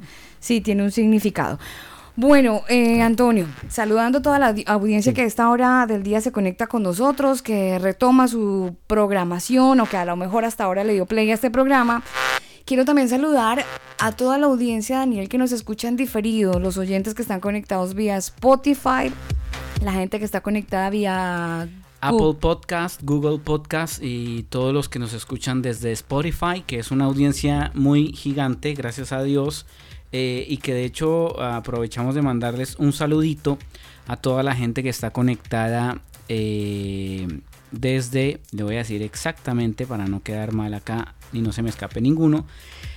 Chile, España, México, Puerto Rico, Colombia, Irlanda, Perú, Argentina, Italia y Costa Rica. Un abrazo para cada uno de ustedes. Gracias a Dios el coronavirus no se transmite por internet, porque si no estaríamos aquí un poco complicados. bueno, eh, estamos con Antonio. Antonio nos está ayudando, nuestro invitado especial desde México, para resolver este tema de las fiestas. Estamos hablando acerca de eso, de las fiestas bíblicas, porque rayos no celebramos nosotros las fiestas bíblicas. Y vamos a hablar de- acerca del Shabbat. Eh, ¿En qué momento era la pregunta que hacíamos antes de irnos con música? ¿En qué momento el Shabbat dejó de celebrarse el sábado y empezó a celebrarse o a conmemorarse el domingo? Si es que se celebra. Si, si es que se celebra el Shabbat. Claro, claro. Vamos a retomar, si quieren, para también seguir con el libro Los Hechos, donde yo les cité al principio. Bueno, lo primero creo que ya lo dijimos, eh, desde Génesis 2.1 está el Shabbat mencionado, que es un, eh, algo que el Creador separó, este, que entrando pues, por, por supuesto al hebreo, dice que el Todopoderoso dice, Bayom Hashvi Melachto Asher Asam", esta palabra tiene que ver con trabajar. Seis días dice harás tu trabajo y dice y el séptimo eh, cesarás. En el hebreo dice Vaishbot Bayom Hashvi eh, Mikol Melachto Asher. Dice eh, porque en el día séptimo de, eh, la creación eh, hizo toda su obra. Entonces, eh, el primer punto bíblico en la base bíblica es desde el principio está establecido, ¿no? Eh, como ya lo mencioné, el pueblo de Israel se le señaló cuando fue el Shabbat, el día que ellos se detuvieron, que no tenían que hacer labores, salir, trabajar eh, en el desierto, cuando entraron a la tierra prometida, eh, incluso durante el exilio, cuando regresan del exilio, hasta la época del Mesías. Los apóstoles también. Eh, hay una gran cantidad de textos en los evangelios que dice que el Mesías entraba, por ejemplo, en las casas de estudio, en el griego, sinagoga. Yo creo que muchos cristianos, por supuesto, están, están este, mm, eh, ¿cómo Fam- se dice? familiarizados. Eh, familiarizados con, con muchas palabras griegas, que a lo mejor cualquiera decir, oye, ¿tú por qué hablas tanto griego? ¿no? Y ya se han acostumbrado, pero la verdad es de que es por las traducciones. ¿no? Sinagoga es un término que se usó antes del primer siglo también, de los que estaban en el exilio, para hablar de las casas de reunión, pero obviamente en el mundo helenizado, aunque era romano, pues usaban esta palabra. Y, eh, y dice en muchos en todos los evangelios dice mu- mucho, de hecho hay muchas Biblias que abajo dice aquí equivale al sábado. No sé si han visto Sí, eso, sí, las sí, sí, letras. Que, que necesitas una lupa para, para poderlo ver, pero es como un poquito. Oiga, pero, ¿no? pero Para qué mala onda finalmente. Sí, sí, bueno, es parte de... Ahorita vamos a esto porque lo más interesante es de que no se puede ocultar. O sea, está a la vista de toda la historia, de toda la Biblia, de todas las pruebas, pero ha llegado el momento en de que estamos despertando y mucha gente sigue despertando y dice, no, a mí ya no me engañan, a mí, a mí ya, ya, ya me llegó la información y obviamente pues, y después sigue la obediencia, ¿no? Pero bueno, entonces hablamos de esta parte de la historia. Eh, en todos los evangelios habla de que se iban el día de reposo, el día de reposo, como era su costumbre, incluso hay un texto que dice cómo era su costumbre, cómo era parte de, de- de la vida del pueblo de Israel. El Mesías hace la obra de redención y, bueno, obviamente son temas que ya sabemos todos, ¿verdad? La buena nueva, pero resulta que empieza a haber eh, una, mm, eh, una difusión tan grande que gentiles empiezan a, a- a- a querer entrar también a este conocimiento. De hecho, se les conoce como los, los- los de la puerta, porque se acercaban, no podían pasar más allá de la puerta de la sinagoga y escuchaban de lejos. Y, este, y también se les, se les conocía como los temerosos de, de Elohim, de los temerosos del Todopoderoso, porque eran personas que querían dejar el, el- el- el- mundo pagano y venir a al conocimiento de- del Creador, de la instrucción y del Mesías. Entonces, en el libro de los Hechos se vuelve a mencionar. De hecho, incluso se menciona que se reunían en casas, ¿no? Que se reunían en casas y que se discipulaban, porque pues era el mandamiento. De hecho, una vez más, como di- dijo alguien por ahí ya hace mucho tiempo, la gran comisión se, se ha convertido hoy en la gran omisión, ¿verdad? Este, porque han sido enviados a levantar templos y hacer muchas cosas, pero, pero de llevar el mensaje y discipular se han olvidado, ¿no? Y el discipulado tiene que ver justamente con conocer bien la escritura y para que no nos, no nos engañen, ¿no? Entonces, voy al libro de los Hechos y, eh, por ejemplo, en el capítulo 13, 14, estoy leyendo aquí, dice que llegaron a la sinagoga en un día de reposo. Fíjense, por ejemplo, este dato, ¿no? Verso 13:42, Hechos 13:42, cuando salieron ellos de la sinagoga de los judíos, los gentiles le rogaron al siguiente día de reposo que les hablara de estas cosas, todo lo que él anunciaba de la buena nueva.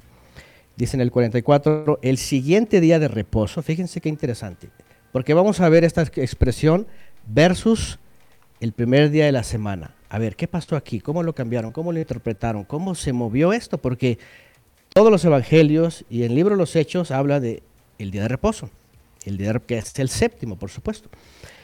Entonces dice que eh, Pablo finalmente accede y les concede el siguiente día de reposo para hablarles de la buena nueva a los gentiles. Ujú. Esto es muy interesante porque ellos, los primeros que empezaron a aprender, se acercaron al día de reposo que era el séptimo, que, que obviamente todos los israelitas en todas las generaciones y lo siguieron haciendo, pues como mandamiento del Creador, eh, no solamente por historia o no solamente por costumbre, sino como mandamiento, pues lo hacían. ¿Y qué es lo que pasaba? Que eh, se empezaron a acercar muchos. Aquí voy a un punto importante. El libro de los Hechos nos dice que 17 años después de que el Mesías se ausenta en esta tierra y que manda a sus emisarios, hay un problema eh, que se debe de resolver porque la pregunta es qué hacemos con los gentiles, porque están llegando y hay un problema. Aquí hay algo muy importante también que quiero mencionar que hablar de Shabbat y de las fiestas y de los mandamientos que todavía pudieran tener vigencia, hablando de mandamientos que no tienen nada que ver con ritos, con templo, con sacrificios, con cosas que se hacían ciertamente en el pacto antiguo con sangre de animales, en el nuevo pacto eh, siguen vigentes obviamente pues, los mandamientos que sirven pues para una vida correcta, ¿no? Y había una necesidad muy grande, por supuesto, de los gentiles, ¿verdad? Este, de que se les enseñara. Hay un texto muy interesante. eh, ah, y quería decirles que hay que tener mucho cuidado, porque una cosa es reencontrarnos con la Biblia, con la palabra del Creador, sus citas santas, y qué es lo que debemos hacer hoy día, porque obviamente ahorita les voy a decir, por ejemplo, cuáles son las aplicaciones de estos, días santos, eh, porque antes eh, definitivamente no solamente eran mandamientos y citas santas y convocaciones para, para, para reunirse, sino que antes incluían sacrificios, ofrendas de todo tipo, un templo, un ministro terrenal y muchas cosas, obviamente. Hoy día la pregunta es, entonces hoy día, ¿cómo le hacemos? Bueno, ya veremos más adelante. Pero había la necesidad de que los gentiles empezaran a aprender de esto. Y eh, hay que tener cuidado de que cuando vayamos a esto no nos topemos con los judaizantes, porque los judaizantes comenzaron desde el primer siglo, desde, desde los primeros años. ¿Y qué es judaizante? Bueno, en el primer siglo hubo judíos eh, religiosos. Digo, todo se trataba de judíos, es decir, de, todas las tribus que había entre todos, de que creyeron que el Mesías ya había venido. Pero había unos entre ellos que eran eh, más observantes a, las tradiciones, ¿verdad? A, las, prácticas, a los ritos, a las ceremonias que, enseñaban su- sus, sus maestros y sobre todo al asunto de la circuncisión que se le conoce, ¿verdad? Que es eh, el, pacto en, el cuerpo que es para derramar sangre y que eh, evidentemente eh, los, apóstoles entendieron, y aquí en el, en el libro de los Hechos capítulo 15 es la controversia, que vinieron algunos y decían es que tienen que circuncidarse, ¿verdad? Si no, no pueden ser salvos. Y, y comienza la controversia y todo esto que ya sabemos, y eh, lo que finalmente la presencia divina, que es el Espíritu Santo, o el Ruach HaKodesh, como es en hebreo, que es el aliento santo, eh, les hace entender es de que el Creador estaba tomando pueblo para sí, también para incluirlo, es lo que el Mesías dijo, tengo otras ovejas que no son de este redil, que no son israelitas, que también tengo que traer, y será un solo pastor y un solo redil. Entonces, ellos entienden por la presencia divina y sobre todo por la decisión que Jacob o Jacobo con Pedro y con Juan determinan que eh, tienen que hacerles entrar a, las casas de estudio. Antes en la sinagoga no podían estar más que de la puerta para allá y luego se les dice bienvenidos. Y no se les va a imponer el corte como se hacía en la antigüedad, que tenían que hacer un pacto de sangre para poder ser parte del pueblo de Israel. Entonces, hay aquí algo que la presencia divina, ¿verdad?, está revelándoles para que ellos sean parte de. Pero lo más interesante es de que cuando se llega al verso 21 del capítulo 15 de Hechos, porque algo que se hace o se hacía con los gentiles, incluso hoy día, es que no se les puede, obviamente, enseñar en un día todo y que al otro día observe- eh, que ya observen todo lo que, que está en, en los mandamientos, ¿no? porque se vienen de, de- religiones y de muchos lugares en donde, en donde este, tienen que hacer un cambio. De, por eso Pablo dice que, que renueven ¿verdad? su mente, ¿verdad? dice transformen eh, eh, su mente con la renovación, ¿verdad? Del entendimiento, dice, transformados por medio de la renovación. ¿Por qué? Porque era necesario estar haciendo una renovación del entendimiento, ¿verdad? Para, para conocer qué es lo que el Creador quiere de nosotros. Y lo que el Creador quiere de nosotros, pues es de que sí, de- demos muerte al hombre viejo para que el hombre nuevo nazca y entonces obedezca al Creador, ¿no? Y al Mesías, por supuesto, que es finalmente la palabra viviente. Entonces, en Hechos 15, quiero ir rápidamente, eh, sí se les tiene que imponer de entrada cuatro cosas que son muy importantes a los gentiles, que se hacían muy comúnmente en, el mundo gentil, ¿verdad? O que muchos estaban saliendo de eso, que eran los pecados sexuales. El otro asunto es eh, la idolatría, dice, no estén relacionados a nada de la idolatría. Y eh, otro es eh, comer ahogado, eso en términos hebreos en el primer siglo era que no comieran cosa inmunda, que no comieran animal muerto con su sangre adentro y otras leyes que están en Levítico 11. Por salud, finalmente siempre es para consagrar nuestro cuerpo, nuestro cuerpo, nuestro, nuestro cuerpo no puede, no puede recibir cualquier cosa porque el Creador lo ha hecho de forma inteligente. Y este, estos mandamientos son importantes porque necesitan tener primeramente un compromiso, ¿verdad? Ok, vamos a cambiar de vida. Y quiero irme directamente a Hechos 15, 21, que se les dice esto. Hay un quinto mandamiento, son cuatro más un quinto que está aquí. Dice, porque Moisés desde tiempos antiguos tiene en cada ciudad quien lo predique en las casas de estudio en las sinagogas, en los lugares que se reúnen a estudiar, donde es leído, fíjense, cada día de reposo. ¿ok? Cada día de reposo.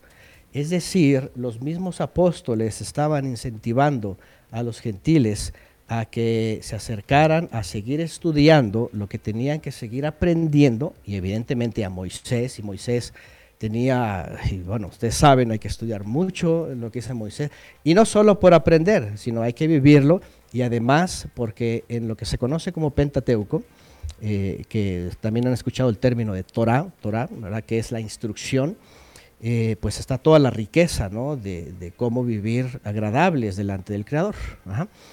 Entonces, hay algo aquí importante.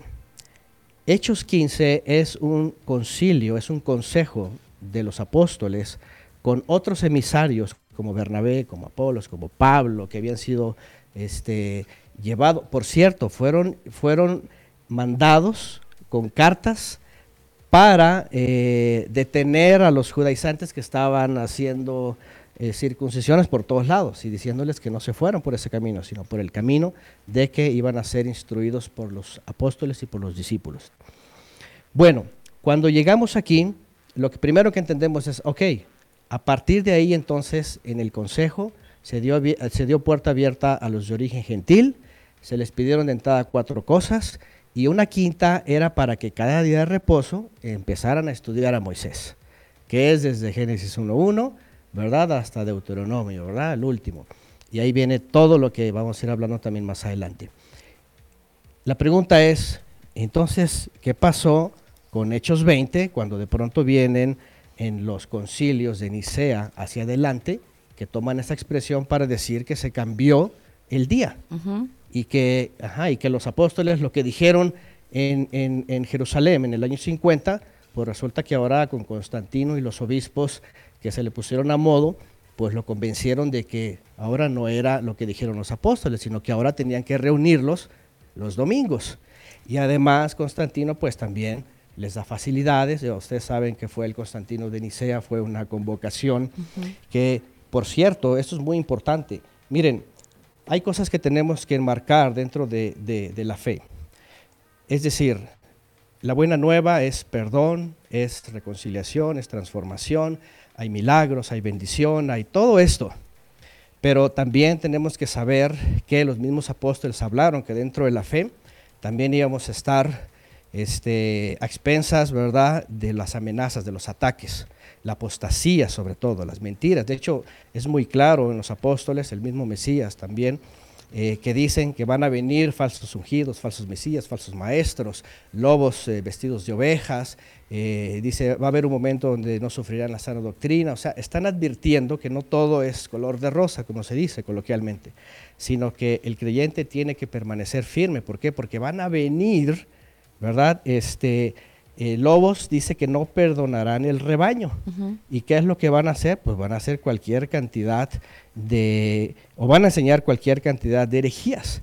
Y lamentablemente es algo que se combinó con, eh, con las persecuciones que estuvieron ellos padeciendo, pues básicamente eh, la historia, y ustedes han de saber esto, toda la historia que se nos cuenta, ¿verdad?, de los primeros décadas y los primeros siglos, especialmente los primeros dos siglos, con las persecuciones que hubo desde Nerón hasta Diocleciano, que están registradas y que son parte de lo que vivieron los primeros creyentes, hubo una serie de intercambios entre los encargados de instruir a los, a los de origen gentil eh, con nuevos maestros que eran de origen, gen- de- de origen gentil, que traían pues lamentablemente herejías, paganismo y muchas cosas, y que eh, para el tiempo de Constantino, que es eh, básicamente un emperador romano, todavía era la época de Roma, ¿verdad? En decadencia y todo lo que ya sabemos, pero,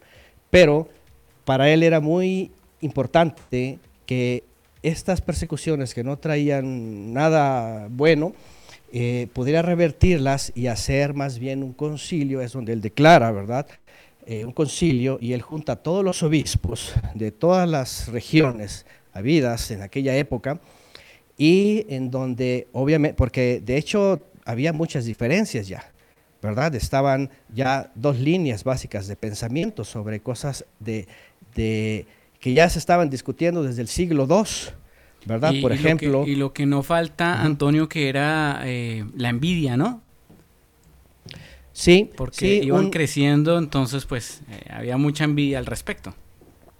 Claro, ese punto es muy importante porque muchos saben que eh, la buena nueva iba impactando de tal forma que el imperio también iba sumando a su decadencia, a su caída, ¿no? a su falta de, de- de dominio. ¿no?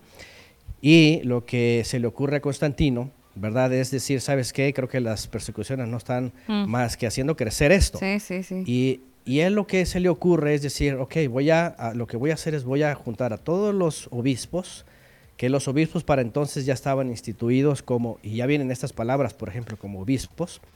Eh, Constantino ya incluso él les da una categoría, ¿verdad? Les da privilegios, les permite tener herencia, les permite levantar templos para tener ahí mejor control. Más adelantito se les permite tener imágenes y bueno, viene una serie de cosas que eh, pues empieza ya a ser parte de, de, podríamos decir, el nuevo mundo, ¿no? Pero en otras palabras, decir- Antonio, permítame, en otras palabras, este consejo de, de- o concilio de Nicea fue el primer concilio ecuménico, porque fue una mezcla de cosas que el mismo Constantino permite y que ahí como que parte eh, esa desviación central de la Biblia. Es lo que le estoy entendiendo con, con lo que nos está contando. Es correcto, sí, es correcto. Eh, mira, yo como cristiano que fui en el sentido de la doctrina y todo lo que se me enseñó, pues yo me acuerdo de mis clases de historia, ¿verdad? De los concilios y todo eso, y a nosotros todos nos pintaron como que pues los concilios y la historia de la iglesia cristiana.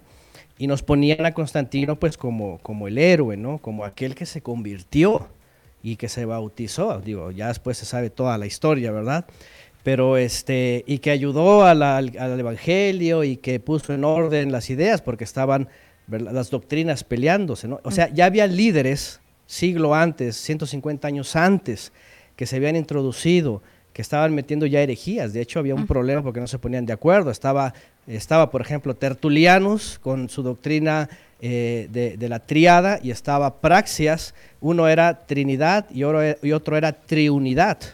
Y, y eran dos mundos diferentes y se estaban peleando. Por ejemplo. Eso y muchas cosas. Entonces, ahí él ve una necesidad. Además de, dice- además de muchos em, textos y papiros y documentos que tenían o tienen mucha información y de hecho eh, no quedaron en el canon bíblico, ¿no? Mm, Bueno, hay algo aquí interesante. Yo quisiera también eh, aprovechar para aportar eso. Hubo cosas, por ejemplo, que en lo que Constantino, a lo mejor Constantino ni supo, lo dejó a los obispos. Y hubo cosas que realmente sí se quedaron como en el principio, ¿no? Que, es decir, tampoco tenía que haber cambios al principio tan notables, porque si no, todos los creyentes finalmente o todos los obispos iban a, a pegar el grito, ¿no? Como decimos en México. Entonces, realmente tuvieron que ser un poco este, moderados. Eh, yo he dado pláticas y temas sobre, sobre por ejemplo, los, los textos que tenemos, porque también, por cierto, Constantino, o bueno, la gente que le rodeó, finalmente decidieron qué textos se quedaban. Y esto es un punto importante, porque los textos que tenemos en la Biblia, ¿verdad? Hace- hay, hay registros que hasta el año 130 eh, estaban este, organizados tal cual y que algunos se habían perdido, de hecho, eh, pero estaban así organizados y que se respetó, por cierto, en el concilio, ¿verdad? Los textos que se traían desde el primer siglo, ¿no? Como, como canónico. Ahí donde se les pone el- también el, el asunto de lo canónico, ¿no? Exactamente. Que es otro tema, ¿verdad? Que es otro tema. Pero una cosa importante sí fue, es de que sí, y, y esto en mi opinión, este, yo creo que fue correcto, que omitieron otros textos que la verdad no eran ni canónicos ni, ni del tiempo de los apóstoles y los querían añadir, que lamentablemente pues eso, eso de hecho actualmente está, está teniendo auge, ¿no? Textos Sí. extrabíblicos que, que pues no coinciden con, ni con los evangelios, ni con la Torá, Exactamente. ni con los lo, profetas. lo- más irónico es que en Europa las bibliotecas están eh, prácticamente vendiendo por centavos de dólar eh, libros que Copias de hablan... esas- de esos- eh, de que- esos registros. exactamente, que tienen esa es. información que es súper clasificada. Sí, sí, sí. Y bueno, eh, para mí, yo por ejemplo, si yo estudio de principio hasta el libro de visiones, Apocalipsis, lo que tenemos, exceptuando, por ejemplo, oh, eso es otro tema, no sé si algún momento lo podemos tocar, porque creo que en la, en la, en la, en la primer charla con, con Jessica eh, les hizo de referencia a una fiesta, a, una festividad que es, es exclusiva del judaísmo, que es Purim, suertes. Este, por ejemplo, el libro de Esther, realmente es un libro que no se encontró en ningún lugar de, de- los textos que estaban dentro, incluso de los mismos judíos, como de los creyentes, sino que lo añadieron, sino que lo añadieron hasta el año 90 en un concilio que tuvieron los judíos sobrevivientes que, que se reunieron finalmente antes de partir otra vez a Babilonia. Y es muy, es muy profundo ese tema. Yo he dado una conferencia sobre esto, porque eh, Esther no es otra que Ishtar y Mardoqueo no es otro que Marduk y todos los personajes ahí, todo es una fábula. ¿Y eso, eso qué es? que ver- ¿Gol? ¿Ah? Eso es gol, ¿cierto? ¿Qué es como gol? O sea, nos metieron un gol. ah, no sé por qué. que Con el, algo. con el libro de Esther nos metieron un Ah, gol. Ah, perdón, sí, por supuesto. De hecho, es el judaísmo, el judaísmo eh, que tuvo tendencia siempre al culto a lo que se conoce como la reina del cielo, ¿verdad? Que es Ishtar, Inanna, Astarte, que es la misma en todas las culturas y todos los tiempos. Eh, sí, nos metieron, bueno, un golazo que ahorita ya hay que revertirlo, ¿no? Este, porque la realidad es de que jamás, y además se le da honores a, a- a- Ishtar, a Esther, ¿no? Eh, hay un ayuno para ella, hay una fiesta para ella ordenada, que ella misma incluso, y todo eso, y no es parte de. Entonces, aquí es donde tenemos que tener cuidado también, porque no todo lo que diga el judío es Torah o instrucción, sino hay que ir nada más a la instrucción. De todas maneras, eh, esto, este comentario le puede estar entrando en, en reversa, Daniel, a mucha gente que dice, ¿cómo, cómo, cómo así libro de Esther? ¿De, la, ¿De mi santa Biblia?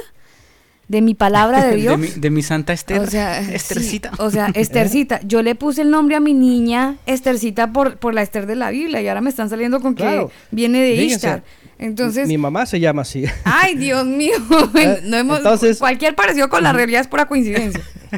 Miren, entonces es algo, es algo que de veras tenemos que ir mucho más allá. Y, eh, si yo les dijera entonces 14 años cuánto es lo que hemos compartido y cuánta cosa ha sido tan necesaria, ¿por qué? Porque no solamente es renovarnos, sino renovarnos bien y saber, y, y otra vez ir sobre, si lo que es levadura, vamos a echarla para afuera, porque no podemos, porque lamentablemente quiero decir algo muy importante, hay muchos eh, en la cristiandad que están viendo las verdades bíblicas, pero creen que irse al judaísmo es irse a las verdades bíblicas y tampoco es la solución.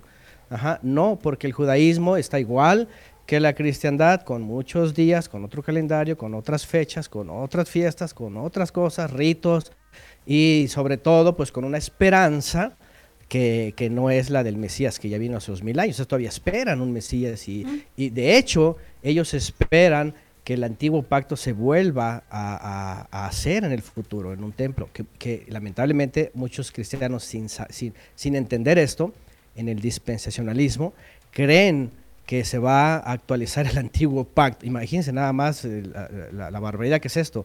Otra vez volver a traer el antiguo pacto en el futuro, estando un Mesías como el que creen en un templo y todo eso. O sea, Pero, ejemplo, pero de Pero- hecho en este momento en Israel se está construyendo parte del templo, hay muchos accesorios, de, por ejemplo los, los accesorios que tenía el mismo sacerdote, dicen que todo eso se está haciendo, y lo hacen por... e- ¿no? Claro, profecías, pero, pero quiero decir que hay mucha gente que está eh, en este momento en Israel trabajando para ese segundo templo. No sé si se refiere usted a lo que nos dice con esto que estoy comentando, que ha sido noticia en el mundo y en el mundo cristiano, donde ya están listas las vestiduras, donde ya está listo el tabernáculo, todo está completamente organizado. Están esperando como el momento especial de, de la llegada del, del, Mesías. Mm. Es muy interesante ese tema. Yo he hablado de la historia del judaísmo en todas sus etapas y especialmente del movimiento que se le conoce como la Haskalah. En hebreo es un término que ellos acuñaron para el término del judaísmo iluminista, de la- del, del iluminismo para acá, que nace con el judaísmo reformista y que su intención, porque eh, déjame decirte que esto que dicen en, el- en- Israel y todo esto, que los cristianos lo han creído, la gran mayoría de los judíos no lo creen. Dicen, no, eso, eso es... De hecho, ellos dicen lo Mashiach, ese es el no, el- el no Mesías. ¿Por qué? Porque ellos dicen que no es la forma que tiene que venir el Mesías. Es decir, hay toda una historia ahí. A lo mejor en su momento, si me permiten, daré toda una historia de todo esto. Pero el punto aquí es esto. Como creyentes en el Mesías, pregunta, sin basarnos en el dispensacionalismo que tiene textos por todos lados sobre la, la- la supuesta séptima dispensación, la pregunta es, ¿cuándo el Mesías, por ejemplo, en todos los evangelios, o en hechos, o en todas las cartas, se habla de que se tiene que reconstruir un templo y tenemos que estar otra vez haciendo sacrificios y la vaca roja. Y to- que esto, la verdad, tiene desde los años 70. ¿eh? A lo mejor porque ahorita por el internet y todo esto dicen, wow, ya está. No, tienen desde los años 10 70. Es más, desde el año 67, en lo que se conoce como la famosa eh, guerra de Yom HaKippurim o Yom Kippur. Yom Kippur, sí. eh, que, ajá, que toman el, el- el monte del templo y que sube un rabino importante, eh, sionista, es neoortodoxo, obviamente apóstata para el resto de los judíos, y que toca el shofar, está grabado de incluso esta, este, este, eh, evento, eh, y toca Tequia Gedolá. Eh, ya llegaremos a Yom Teruah y, lo- y los toques de shofar. Para el judío, Tequia Gedolá es el, el gran toque que iba a ser el Mesías para su redención. Desde el 67 todos están diciendo, ya viene el Mesías, ya viene el Mesías. Ya está la vaca roja, ya está Sí. listo el monte, todo. Y la pregunta es, ¿y dónde está? Porque no ha llegado. Entonces, Tequia Gedolá es un, es, de hecho, nosotros lo tenemos en los evangelios que dice que el Mesías vendrá con gran sonido de shofar, gran sonido de trompeta. Y lo que hace el judaísmo es Tequia Gedolá porque ya viene el Mesías y pronto vamos a levantar el templo y todo lo demás. Pero si vamos a los evangelios, nosotros creemos en el Mesías, él dice que va a regresar con gran sonido de shofar, pero va a levantar a los suyos, Sí. dice, para que nos lleve a la presencia del Padre, dice, donde yo estoy, a ustedes estén. Entonces, aquí la pregunta es, a ver, ¿le creemos al Mesías que viene por nosotros o le creemos al sionismo que dice que vamos a ir a Jerusalén a levantarles un templo, a hacerles murallas y a hacer sus criados para limpiar el excremento de la vaca roja, ¿no? Porque eso hasta muchos quieren hacerlo, ¿no? Gratis. Entonces, la verdad es de que esto es complicado, ¿no? Eh, para muchos, porque la verdad muchos están o han adoptado la esperanza judía, ¿verdad? De, de- de- de un Mesías a la medida de ellos, que por cierto la historia del judaísmo es, nosotros queremos un rey como las naciones. Desde la época de, Samuel le Sí. dijeron así, y cuando el Mesías vino y trajo el reino y todo lo demás, dijo, es que mi reino no es como este mundo, no es como el de las naciones, mi reino está arriba y el que cree y el que viene a la obediencia ya entró al reino, que lo ha acercado él. Entonces, bueno, eso es parte de lo que el gentil tiene que creer. Porque si no, el gentil tiene dos, dos grandes amenazas. La primera, los judaizantes. Órale, váyanse a Israel y hagan esto y sirvan a los judíos. O eh, Constantino, ¿verdad? Váyanse a los templos y el Cristo y todo lo demás, y la, y la Santa Cena, y Navidad, y Año Nuevo, y todo eso. Entonces, hay estos dos caminos que, por cierto, en la instrucción, en la Torah, en la Biblia, dice, no te desviarás ni a izquierda ni a derecha, ¿no? Te vas a tomar por el camino, que es camino, verdad, de vida. En este caso ya, pues, ya vino el Mesías para que podamos llegar al Padre, ¿no? Son de las cosas básicas y elementales que el, el primer creyente tenía que conocer, por cierto, en el principio. Y todo eso, fíjate, interesante, los dos, este, todo eso se hacía en Shabbat. Los gentiles llegaban entonces a las casas de estudio y dice que había siempre alguien en cada ciudad que eh, les enseñaba, ¿no? Bueno, hay muchas cosas que decir, pero yo creo que vámonos, vámonos por, por el tema Shabbat, como ya ustedes me dijeron.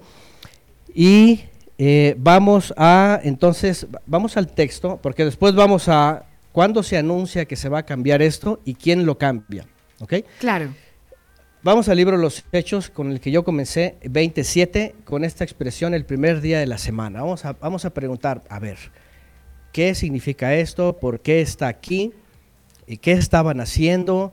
Eh, ¿Qué es eso de partimiento del pan? Bueno, ya lo dijimos, vamos a sentarnos a la mesa, vamos a partir el pan, es decir, vamos a cenar. En este caso es cena. Miren, es bien sencillo.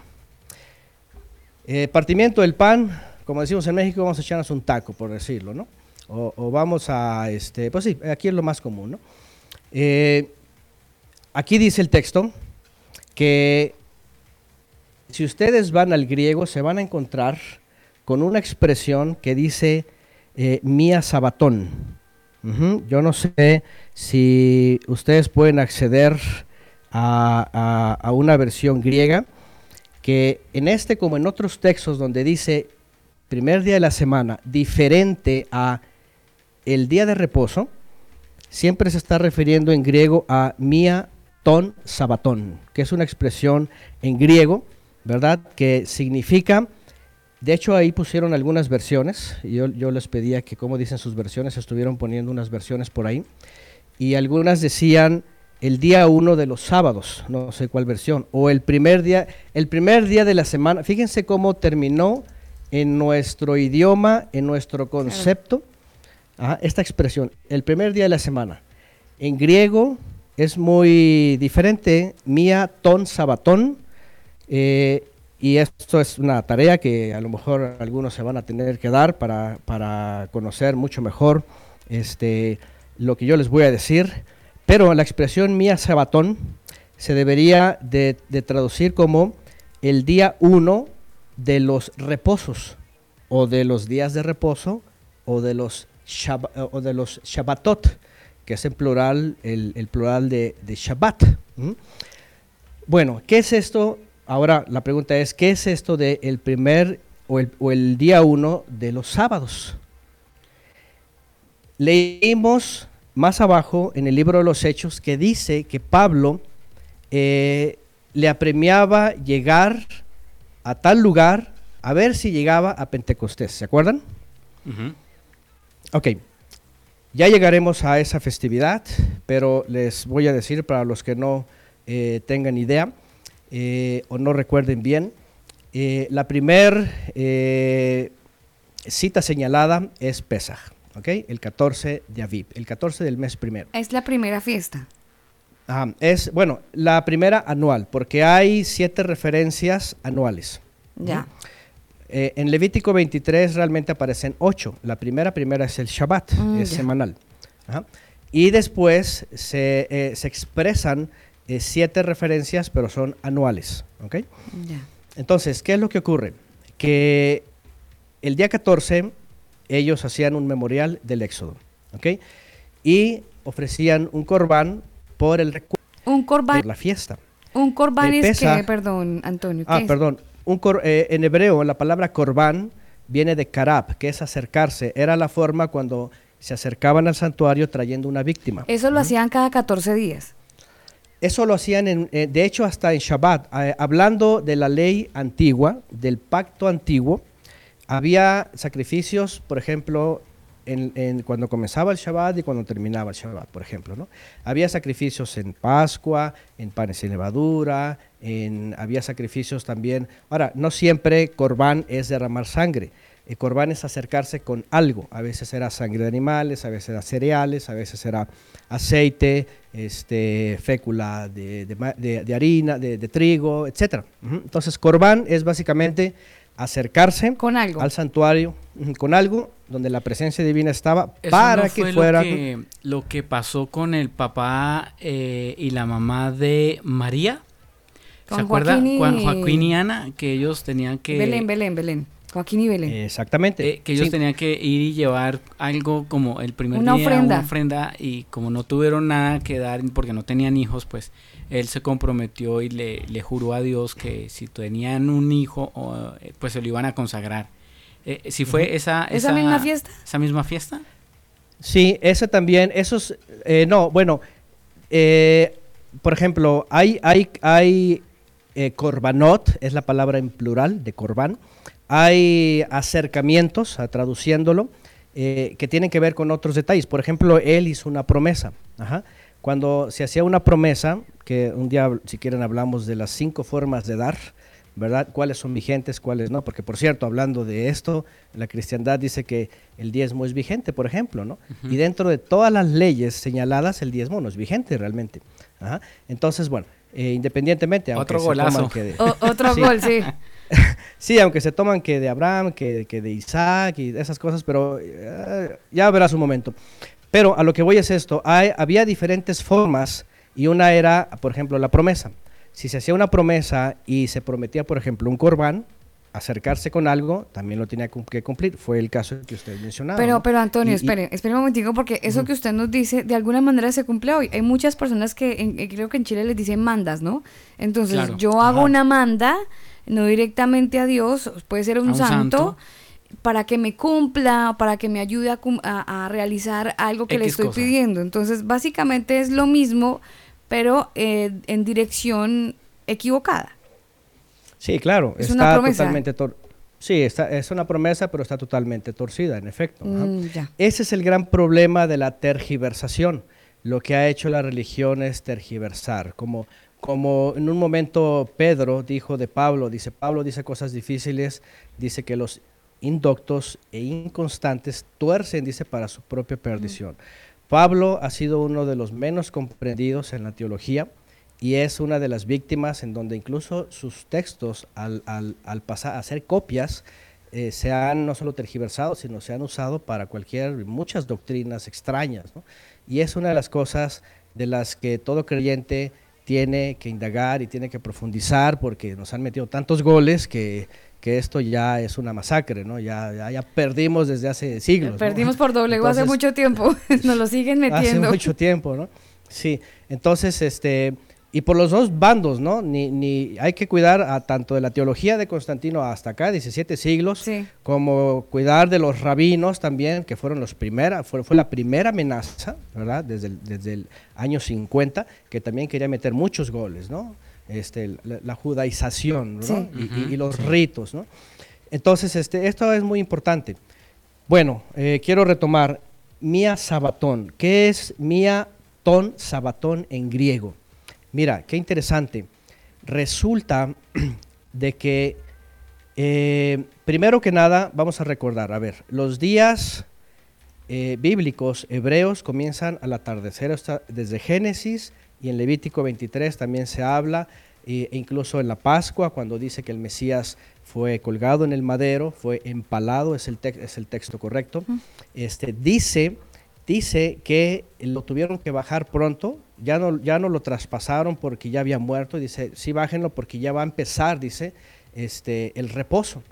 Entonces, y era el reposo, no, no, no, no el Shabbat semanal, sino el reposo del primer día de panes sin levadura.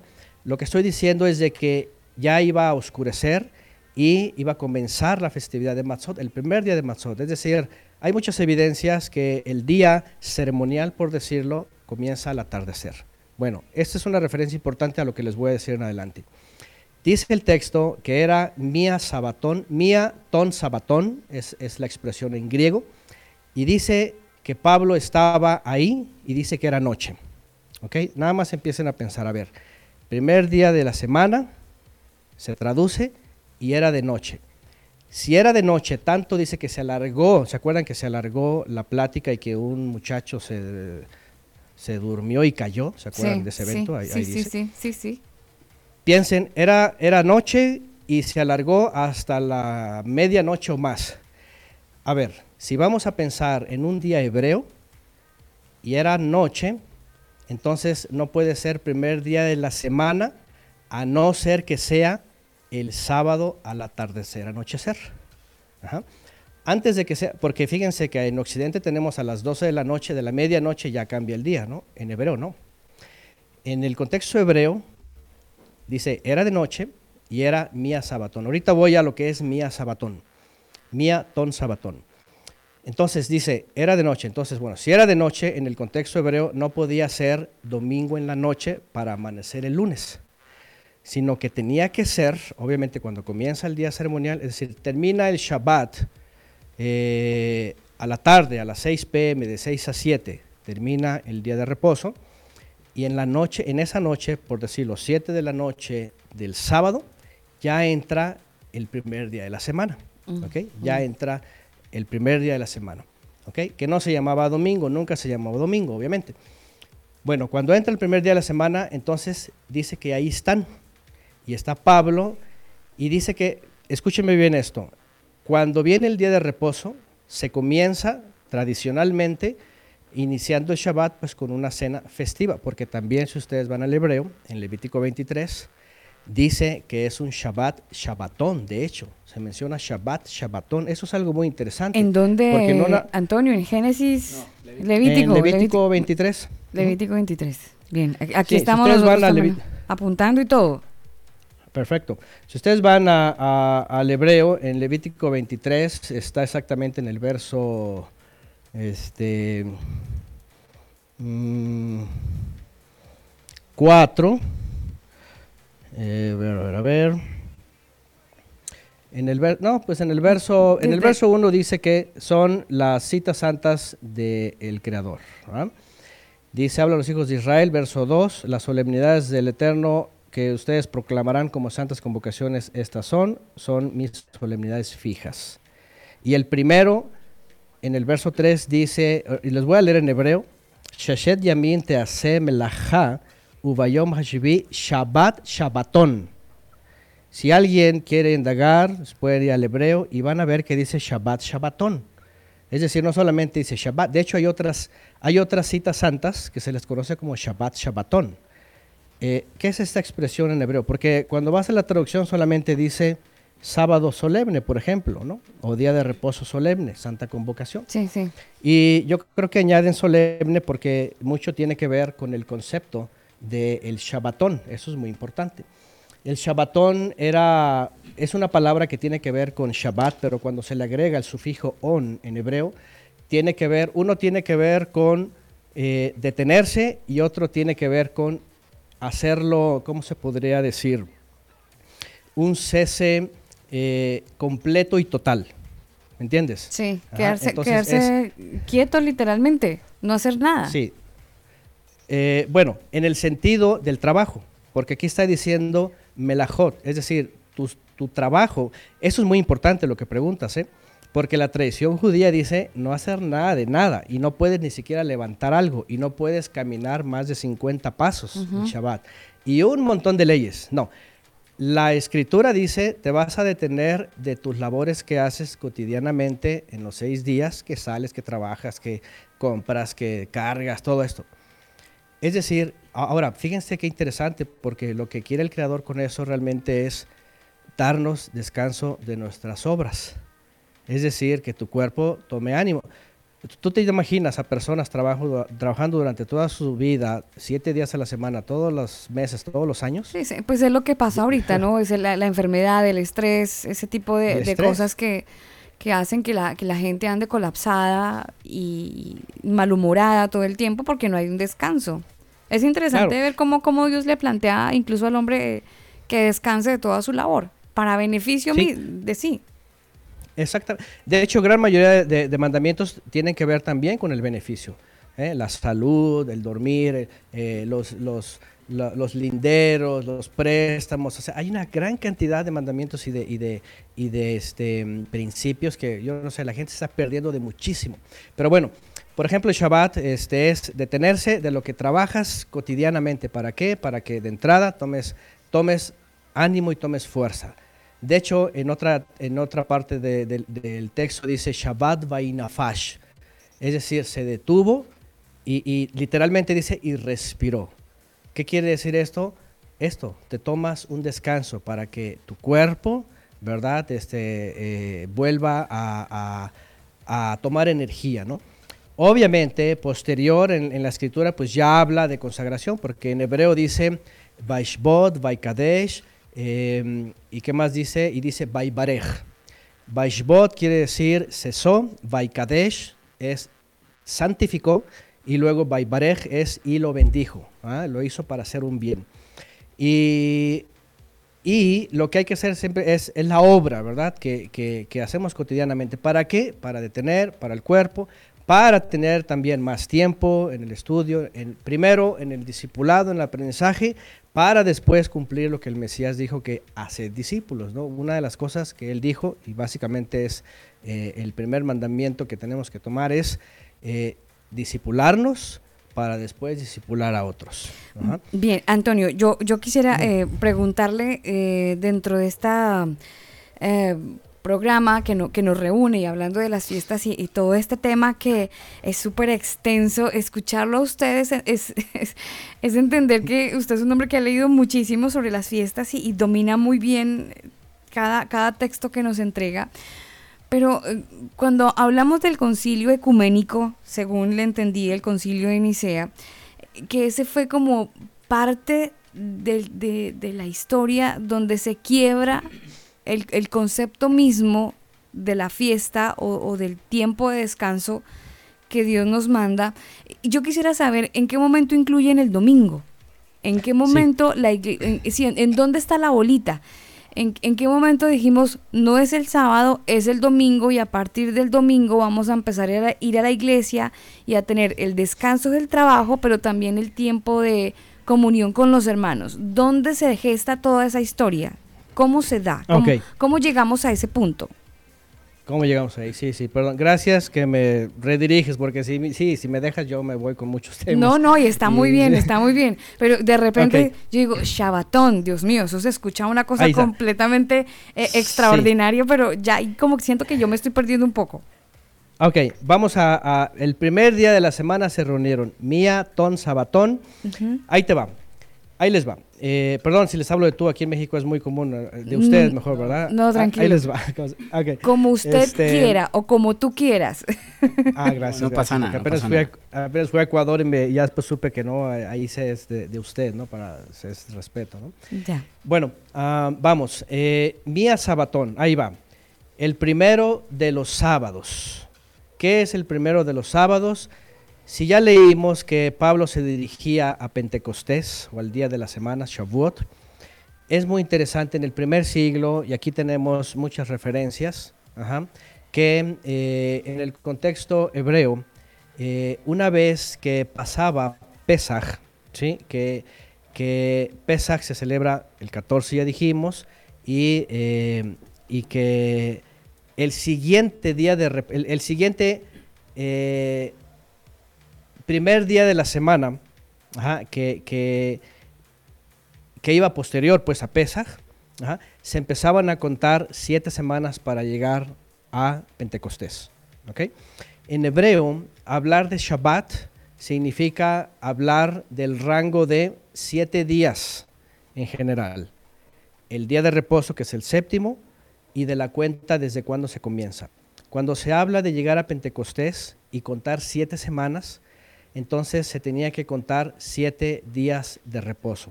O sea, del día primero al séptimo una vez. Y así dos hasta llegar a siete. Después del séptimo, entonces era Pentecostés. A lo que Pablo quería llegar, a ese lugar, ¿no? Donde dice el libro de los Hechos. ¿Qué era ese día? La, realidad en el, en el contexto, en el léxico, en todo lo que se sabe del primer siglo, era simple. Era el primer, podríamos decir, la semana primera para contar el primer sábado o el primer Shabbat. Y no era otra cosa que la noche del sábado, que ya termina el séptimo y ya está comenzando eh, el primero. ¿sí? ¿Y qué es lo que ocurre aquí? Que Pablo está ahí, ya es de noche, se alarga, dice que están las lámparas, que el muchacho Se cae la cansa, ventana. se cae, todo Mm. esto ya sabemos, y hay el milagro, y dice que al otro día... El milagro es porque el muchacho muere del golpe, ¿no? Eh, sí, bueno, obviamente y, Pa- y- y Pablo lo, lo resucita, ¿no? Sí. Ora por él y sí. Entonces, eh, yo, yo, yo quisiera, es que eso yo lo tengo bien en la mente, pero quisiera que todos y, y ustedes también me lo entendieran, que el horario que nos dice sobre un primer día de la semana, según la traducción, eh, no cuadra si nos vamos al hebreo. Si nos vamos al hebreo, el primer día de la semana, de noche, porque va a salir el primer día de la semana rumbo a los lugares donde va para llegar a Pentecostés, significa que estaban cenando en la noche. ¿Ok?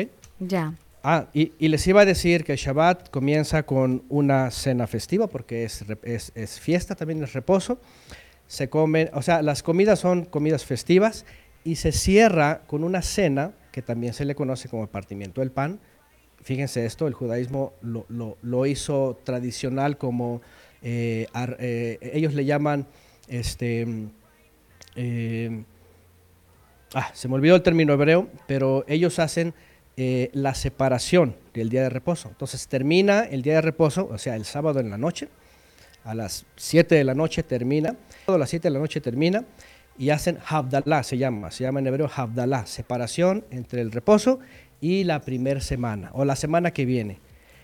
Ese día no era otro más que el término, pues a lo que voy es eh, miatón sabatón, lo que está diciendo es el primero de los, de los sabatón o de los sábados. El primero de los sábados se reunió Pablo. ¿Cuál primero de los sábados? Pues obviamente hablaba de esa semana que comenzaba y que cuando llegaran a Shabbat era el primer Shabbat para contar siete reposos. ¿Qué tiene de importante o de curioso o dónde está el misterio? No está en ningún lugar, ninguna cosa extraña. Simplemente lo que estoy diciendo es, el término se está refiriendo a la primera semana que iba a llevar al primer día de reposo para Pentecostés y no tiene nada que ver con ningún cambio del Shabbat al domingo. Y ahí voy a lo que sigue. Tu pregunta, y obviamente la pregunta aquí clave es, a ver, entonces, ¿en dónde se cambió? ¿Cómo es que se cambió? Y yo me refiero a este texto porque es el, que, el texto que la teología tradicionalmente desde Constantino ha estado citando esta expresión para referirse, obviamente porque imagínense en latín haber leído la traducción del griego y luego que viene del hebreo y que tenía partes arameas y que no sabían que era miatón sabatón cuando se refería a el primer Shabbatón en hebreo, que es para llegar hasta Pentecostés, pues obviamente a estas fechas cualquiera que lee dice, ah, mira, están en domingo. Ah, y además tiene, están en el culto y además pues este, eh, están haciendo la Santa Cena. Tienen escuela dominical. Sí. sí, y tú dices, ¿y, y, y- y quién te enseñó todo esto? no? Porque si tú vas a los textos receptus y con todo y el griego te vas a, los, a las concordancias hebreas, te dices, aquí no está hablando de, de ninguna eh, este, cena del Señor, ni tampoco de ningún domingo, ni que vas a la iglesia con tu Biblia bajo el brazo, ni que hacen misa, ni nada de eso. Entonces, ¿qué es lo que pasó? Y, y la realidad es de que si ustedes van al resto de la Biblia, jamás van a ver que alguien lo cambió o que se cambió específicamente o incluso que Pablo lo cambió. Y el hecho de que aparezca ahí tampoco significa que Pablo lo cambió. O sea, O nadie sea, lo cambió. O sea, todo esto fue un tema de malas interpretaciones, según le estoy entendiendo. Bueno, ese y muchos temas han sido de malas interpretaciones. Mira, o miren, a veces, lamentablemente, hay un dicho que se dice por ahí, con los textos así medios, medios difíciles, que dicen, aquí hay monje escondido, ¿verdad? Porque pareciera que hubo, ahí sí yo lo creo, que hubo en los, copis, en los, en los, en los traductores y en los que hicieron nuevas versiones, eh, eh, intención religiosa para darle más eh, importancia a muchas creencias. ¿sí? Yo no sé qué tanto han hablado ustedes de todos estos temas, ¿verdad? Con la investigación que han hecho, pero este, este tema, ¿verdad? Como los días, como la Trinidad, como otros, incluso han sido añadidos textos. Textos que usan, por ejemplo, para la Trinidad, no están en el textos receptos, fueron añadidos y otros fueron cambiados. Esa esencia Entonces- que, usted, que usted nos cita de, o sea, si, si, si alguien quisiera ir a la esencia de la Biblia, dejemos de un lado la versión de la Reina Valera, que es la que todos ocupamos, pero si quisiéramos ir a la esencia de esos textos, ¿cuál sería la versión más cercana a la fiel, a la escrita, a la original? Mm. Lamentablemente no se tiene en el sentido del original porque lo único que se tiene en el texto receptus, que se le conoce como el texto recibido, son copias 15, 16, 17 de los originales. La, es que- Septuaginta, ¿la Septuaginta eh, qué figura cumple aquí o qué, o qué, qué función cumple? Oh, la Septuaginta fue una copia de todos los textos hebreos al griego, pero realmente eso abarcaba hasta Malaquías. Este, Septuaginta eh, como tal solamente fue eh, dos siglos y tanto antes del Mesías, eh, pasada a- al, al griego, ajá, que, que de hecho era una versión que era muy común en, en lo que se conoce como la diáspora que por cierto los judíos del siglo VII de nuestra edad usaron la Septuaginta para hacer su, su Biblia judaica. Que por otro lado, lamentablemente también ellos modificaron para esconder cosas que estaban reveladas del Mesías. Pero en el caso del Nuevo Testamento, que, que- fue originalmente, y también eso está corroborado por tantos hebraísmos que hay, se entiende que fue hecha originalmente en hebreo, aunque se pasó al griego para los de origen gentil, se fueron perdiendo, se fueron perdiendo. Finalmente quedaron copias de copias de copias de copias. Lo único que hay que hacer aquí es justamente hacer uso del recurso de la raíz hebrea. Esto es lo que hacemos nosotros. Y entiéndase algo, raíces hebreas no es un movimiento, no es una iglesia, no es, no es una secta, no es nada. Raíz hebrea es un recurso para usar el hebreo como se debe de, de- de usar para entender mejor, ¿verdad? El griego del Nuevo Testamento que fue hecho copias. Mm. Entonces, la verdad es de que Me si alguien imagino, me imagino, consultar, me imagino las sorpresas con las que usted se habrá encontrado en este estudio y en esta investigación de estas raíces hebreas. Me imagino. Mm, no sé si se imaginen lo suficiente, pero sí, o sea, ha sido un cambio radical. De verdad, este, yo no sé si alguien eh, va a emprender esto, pero eh, lo único que, que nos hemos topado es bendición tras bendición, comprender mejor la voluntad del Creador, hacer mejor las cosas. O sea, no solamente es, este, ah, ya conozco, no, vivirlo, o sea, llevarlo a cabo, principios, no, hombre, tantas cosas. Porque finalmente el tema de, de- bueno, todo este tema relacionado a Dios, eh, em, eh, o Je- Jehová, o Yeshua, o Eterno, bueno, cada quien le da su nombre, pero finalmente el tema es conocimiento, ¿no? La misma palabra nos dice que mi pueblo se perdió porque le faltó conocimiento. Eh, pero, ¿cuál conocimiento? O sea, una vez que conozco yo, ¿qué hago? Pues tengo que aplicar lo conocido, ¿no? Porque si no, eh, la letra mata, pero el espíritu vivifica. O sea, tengo que aplicar y vivir realmente lo que la palabra de Dios me enseña. Claro, claro. Los sí, que- eso es correcto. Ah, Perdón. Antonio, no, tranquilo. Eh, ya casi entrando al cierre de nuestro programa, por aquí me están levantando las manos. Eh, quisiera, quisiera saber, ya como para, para cerrar un poco el tema aquí del Shabbat, eh, finalmente eh, fue una modificación que se hizo en el Consejo de Nicea y Constantino tuvo gran participación en este, en este consejo, pero también hubo una mala praxis de la escritura, una mala interpretación de la escritura por los horarios y los tiempos que manejaban los judíos. Claro.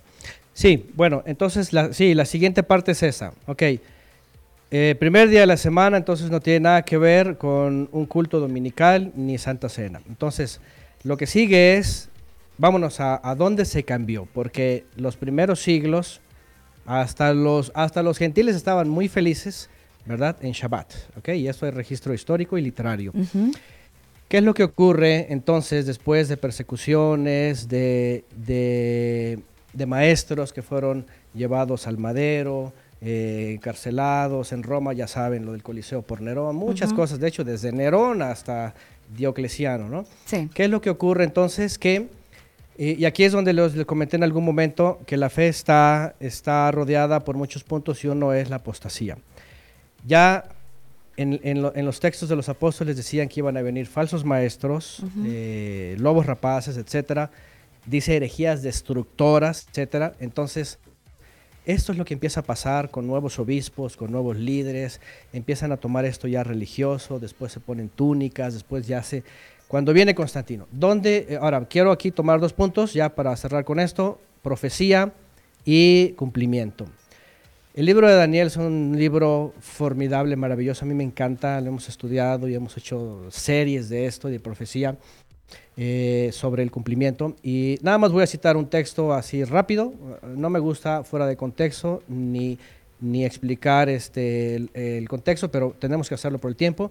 Daniel 7:25 habla de un momento de la historia de apostasía, una vez que hayan pasado diferentes acontecimientos hasta el Mesías. Y dice aquí que se iba a levantar, y esto es tema para mucho tiempo, yo he dado una serie de todo esto, algún momento lo compartiremos, pero el punto aquí es, dice que en el tiempo profético, ¿verdad? Este, se iba a levantar una nación imperialista con diferentes reyes y que uno de ellos iba a sobresalir, y dice en el 25, iba a hablar palabras contra el Altísimo y a los consagrados del Altísimo, Daniel 7:25 estoy leyendo, los va a quebrantar, esa habla de persecuciones, y pensará, dice, en cambiar los tiempos y la ley. Y serán entregados en su mano hasta tiempo y tiempos y medio tiempo. Esa es una escena profética que vemos en Daniel sobre la historia que Daniel ve en profecía, 800 años de profecía, desde el regreso del exilio hasta, hasta este punto que vamos a ver aquí, en donde nos vamos a la historia y vamos a buscar registros de cómo fue esto, y eso es fascinante, porque justamente nos lleva a un momento en donde los santos del Altísimo eran quebrantados, eran perseguidos, eran, ¿verdad?, este, se escondían en donde podían, y venían líderes y venían a tomar el control de los nuevos creyentes, y ¿qué es lo que ocurre?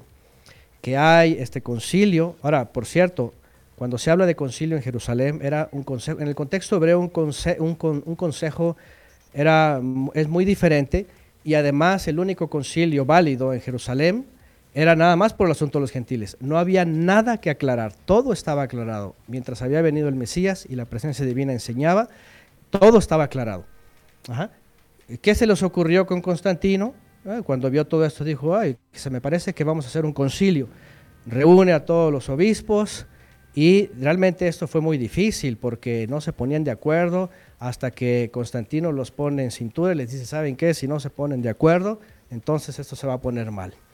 Tuvieron que hacer como, como los diputados en México, ¿verdad? Aquí, no sé, allá en, en Chile o en Colombia, pero están todo el año sin hacer nada y el último día quieren resolver los asuntos de, de- de El, todo el país. el ¿no? 20 de diciembre sigue quieren pasando. ¿Qué es lo aprobar todas las Que- leyes que no se aprobaron durante todo el año.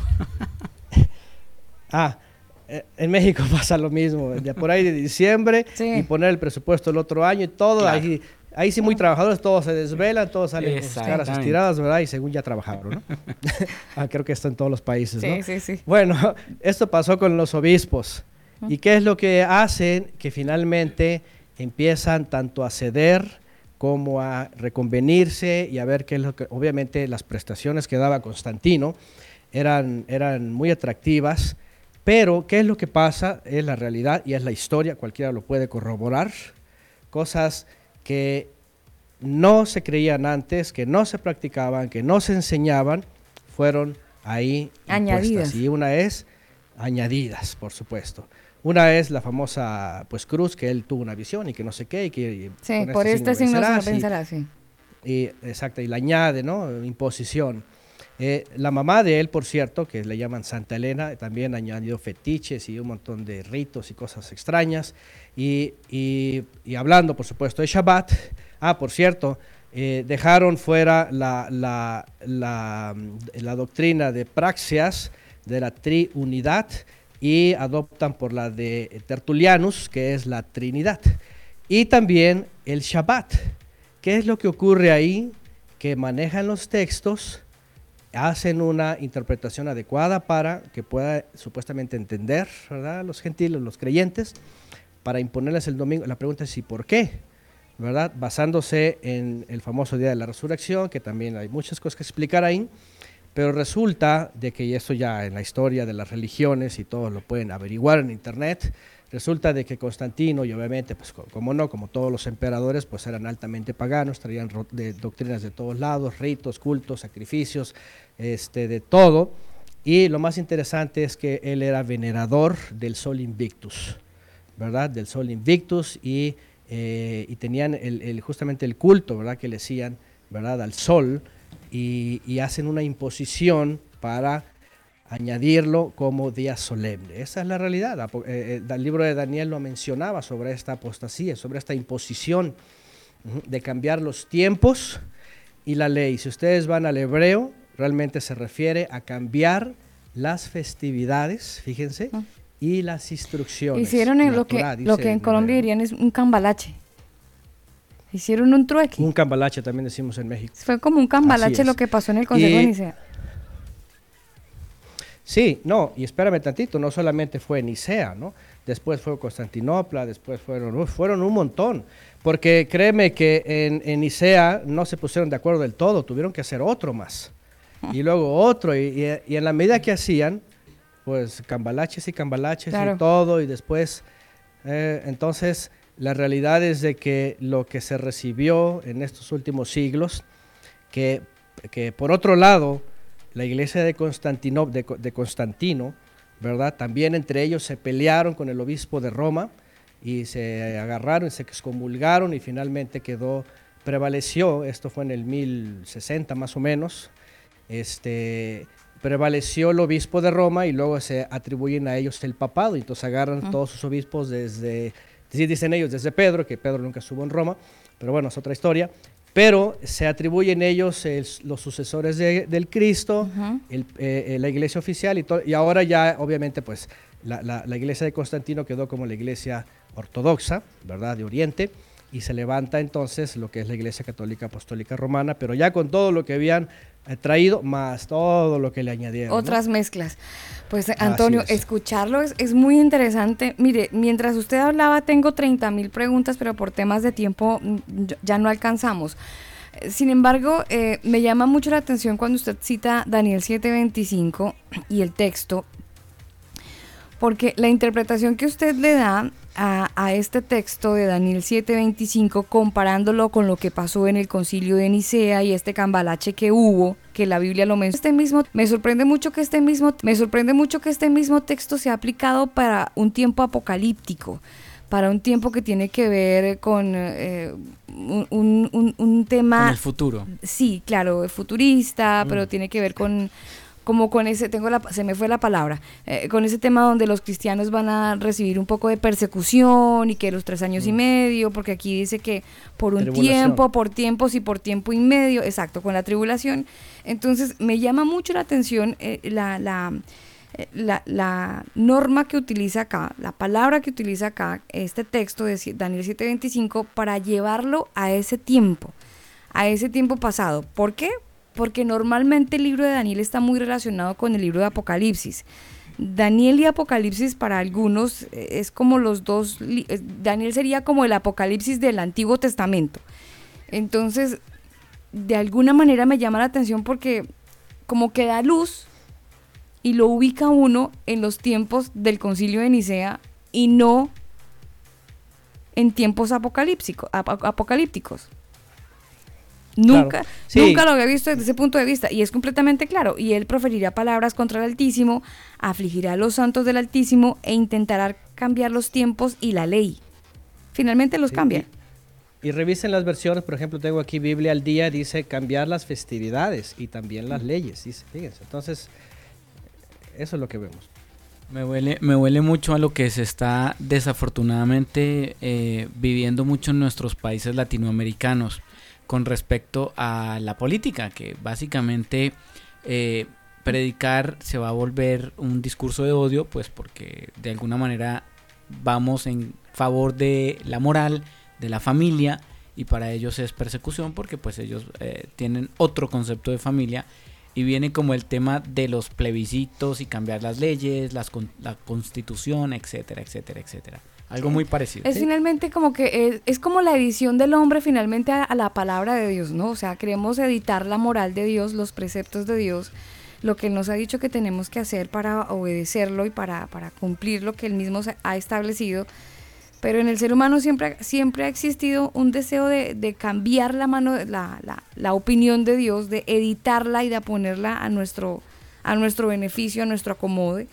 Y las cosas tal cual el tiempo no, no ha variado. Seguimos queriendo editar la Biblia, seguimos queriendo cambiar la moral que nos entrega eh, la palabra de Dios y desafortunadamente, desafortunadamente lo han logrado. Lo han logrado. Sí, sí, sí, sí. La verdad es de que todo está conectado desde el principio con la voluntad del creador eh, versus el hombre tratando de ser mejor cuando finalmente pues estaba en la condición después de mil años pues una crisis de todo, ¿no? Sí, una crisis, una crisis degenerativa.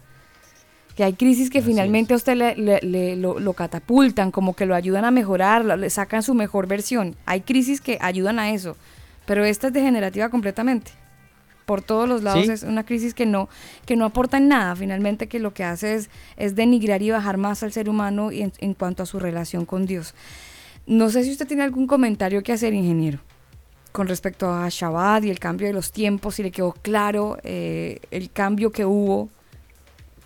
A mí me quedó claro el, el asunto eh, del Shabbat porque alguna gente eh, automáticamente al escuchar la palabra Shabbat. Se van a un sábado, a, a una, a, a un evento de, de sábado. Pero Shabbat ¿Puede ser cualquier día? en, en, en sí, ¿qué significa, Antonio? Sí, Shabbat en sí, como les decía, es cesar, es detenerse. Yo puedo Aquí tener, Antonio, permítame, yo puedo tener un Shabbat un martes, porque sí es cesar y tener un tiempo de, para no llevarlo a, a- o sea, el Shabbat es como una práctica de descanso que Dios pide de mí, donde yo tenga un tiempo de recogimiento, si me ocupo la palabra bien, eh, donde yo pueda tener conexión con Dios. O tiene que ser necesariamente un Shabbat, un, sábado, tiene que ser necesariamente un sábado, puede ser un martes, puede ser un miércoles. Sí, el- el punto aquí, por ejemplo, es, como les decía desde el principio, ¿no? Si lo vamos a ver como creyentes, como creyentes de, de la Biblia, de la Escritura, el Creador, imagínense este, si Él determinó, eh, no sé, no se me ocurre ahorita otra cosa, que, que es inamovible, que no se puede cambiar, ¿no? O sea, que está establecido por el Creador, ¿no? Por ejemplo, eh, sí, está establecido, ¿no? O sea, son las leyes de él. O sea, aquí el punto es este. eh, somos criaturas, somos servidores, somos hijos, somos... Es decir, eh, le debemos al Creador, obviamente, reconocimiento, exaltación, servicio, todo esto, eh, obediencia, por supuesto. Y aquí la pregunta es, ¿me voy a obedecer yo o lo voy a obedecer, a obedecer él? Aquí el punto es justamente eso, obedezco a él, obedezco a los hombres, porque por ejemplo, déjenme añadir algo rápidamente, porque hay, un, hay por ahí un movimiento, por ejemplo, que guardan el sábado, se les conocen como sabat- sa- sabatistas, ¿no? que son los adventistas del Ah, séptimo sí. día. Exactamente. Y que, y que realmente no guardan el Shabbat, sino más bien litúrgicamente pues regresaron su liturgia al sábado, porque también van a las iglesias y todo el, todo el sistema. Pero, por ejemplo, ellos en algunos movimientos dicen que ya viene el anticristo y que ya va a imponer el, el domingo, que va a cambiar todo esto, ¿no? La realidad es otra, la realidad es de que Constantino es el que impuso desde entonces el domingo. De hecho, fue so pena de muerte. Tenaz. Hay gente que no sabe, pero fue so pena de muerte que no lo guardara. Y la realidad es de que en nuestros países, yo no sé allá en Sudamérica, aquí en México, aquí en México es legal el, el domingo, es decir, eh, todos tienen que descansar, Claro, todos. claro, si claro. al- Aquí si alguien trabaja, Se ah, lo bueno, si alguien se lo trabaja el domingo, doble. Exactamente, ¿no? Y pagan todas estas cosas. Entonces, es legal. De hecho, ya ha sido desde siempre.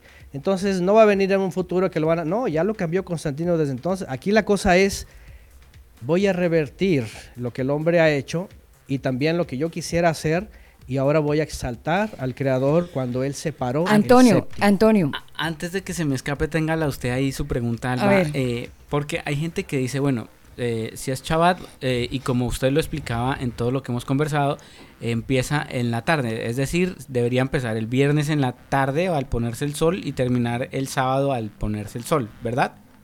Sí. Ok.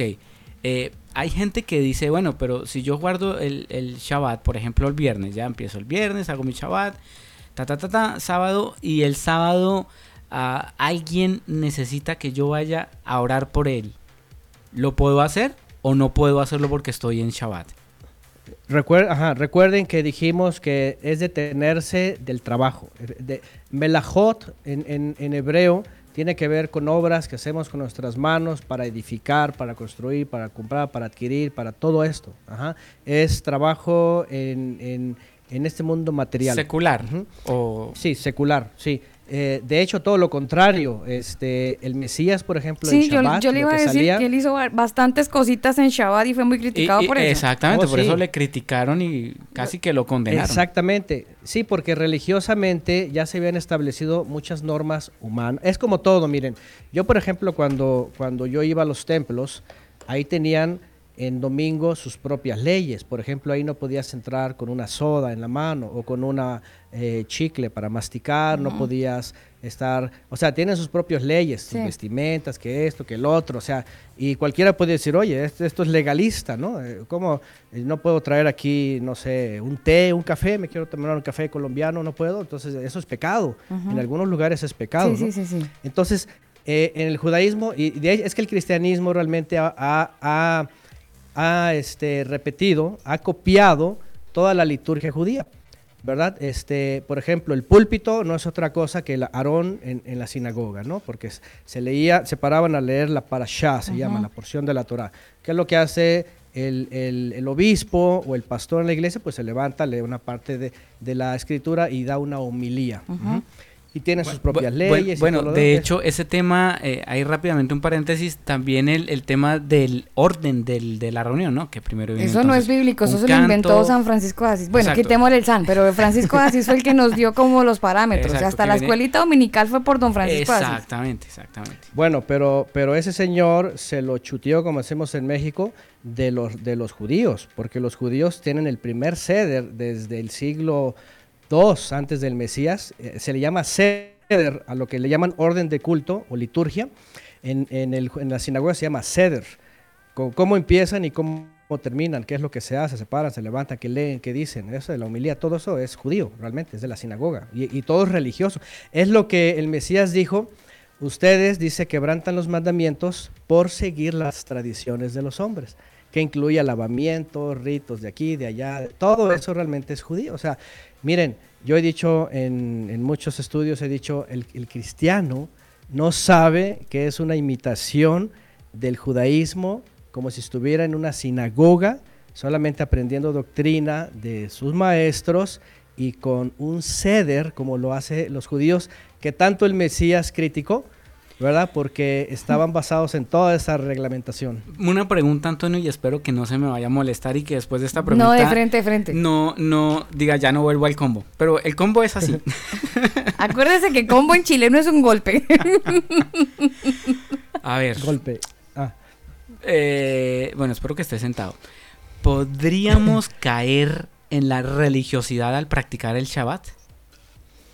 Si lo, si lo agarramos bíblicamente, si, si, lo, si lo hacemos bíblicamente, créanme que no hay forma religiosa porque el Shabbat no tiene que ver con, por decirlo, eh, parámetros este, eh, definidos, eh, cosas que estén definidas y que se tienen que hacer.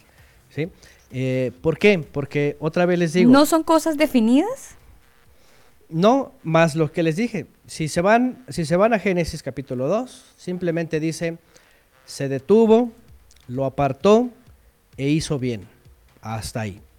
¿eh? Hay un tema aquí, obviamente, a lo mejor un día extensamente sobre Shabbat, porque hubo varias etapas del Shabbat. ¿ok?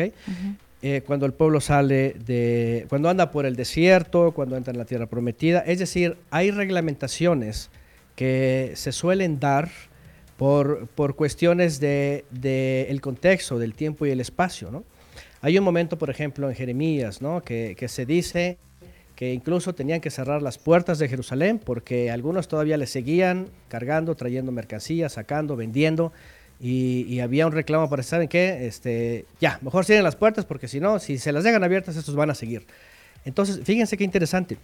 Ahí fue una forma de reeducarlos de regreso del exilio, pero por otro lado el judío toma este texto para decir, por ejemplo, no salgas para nada de tu casa. Y, y- esto no es, no es mandamiento, porque el Mesías, por ejemplo, lo primero que hacía era salía y andaba caminando y andaba haciendo...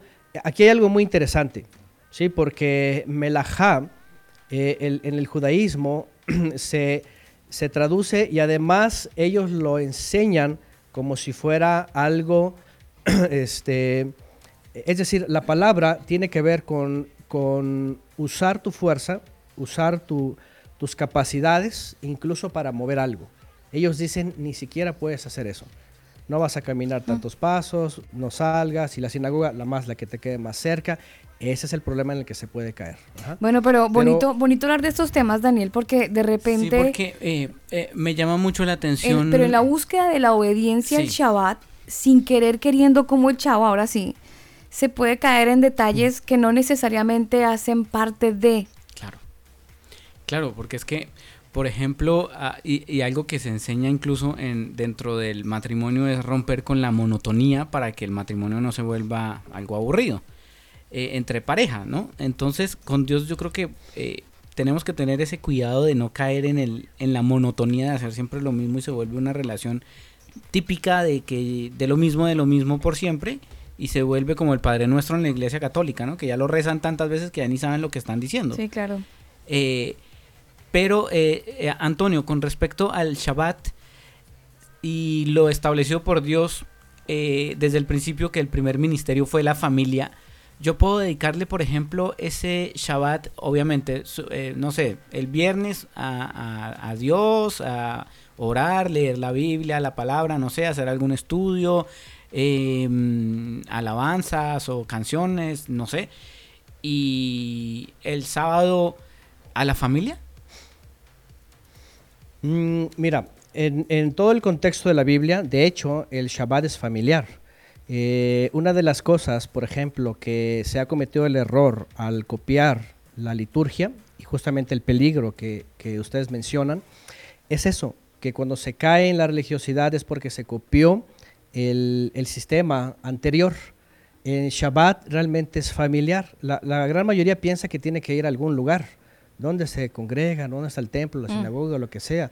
Y si ustedes van a la escritura, dice, dice que comienza en casa. De hecho, hasta Pesaj eh, habla, la Pascua dice que habla en casa. Ujú.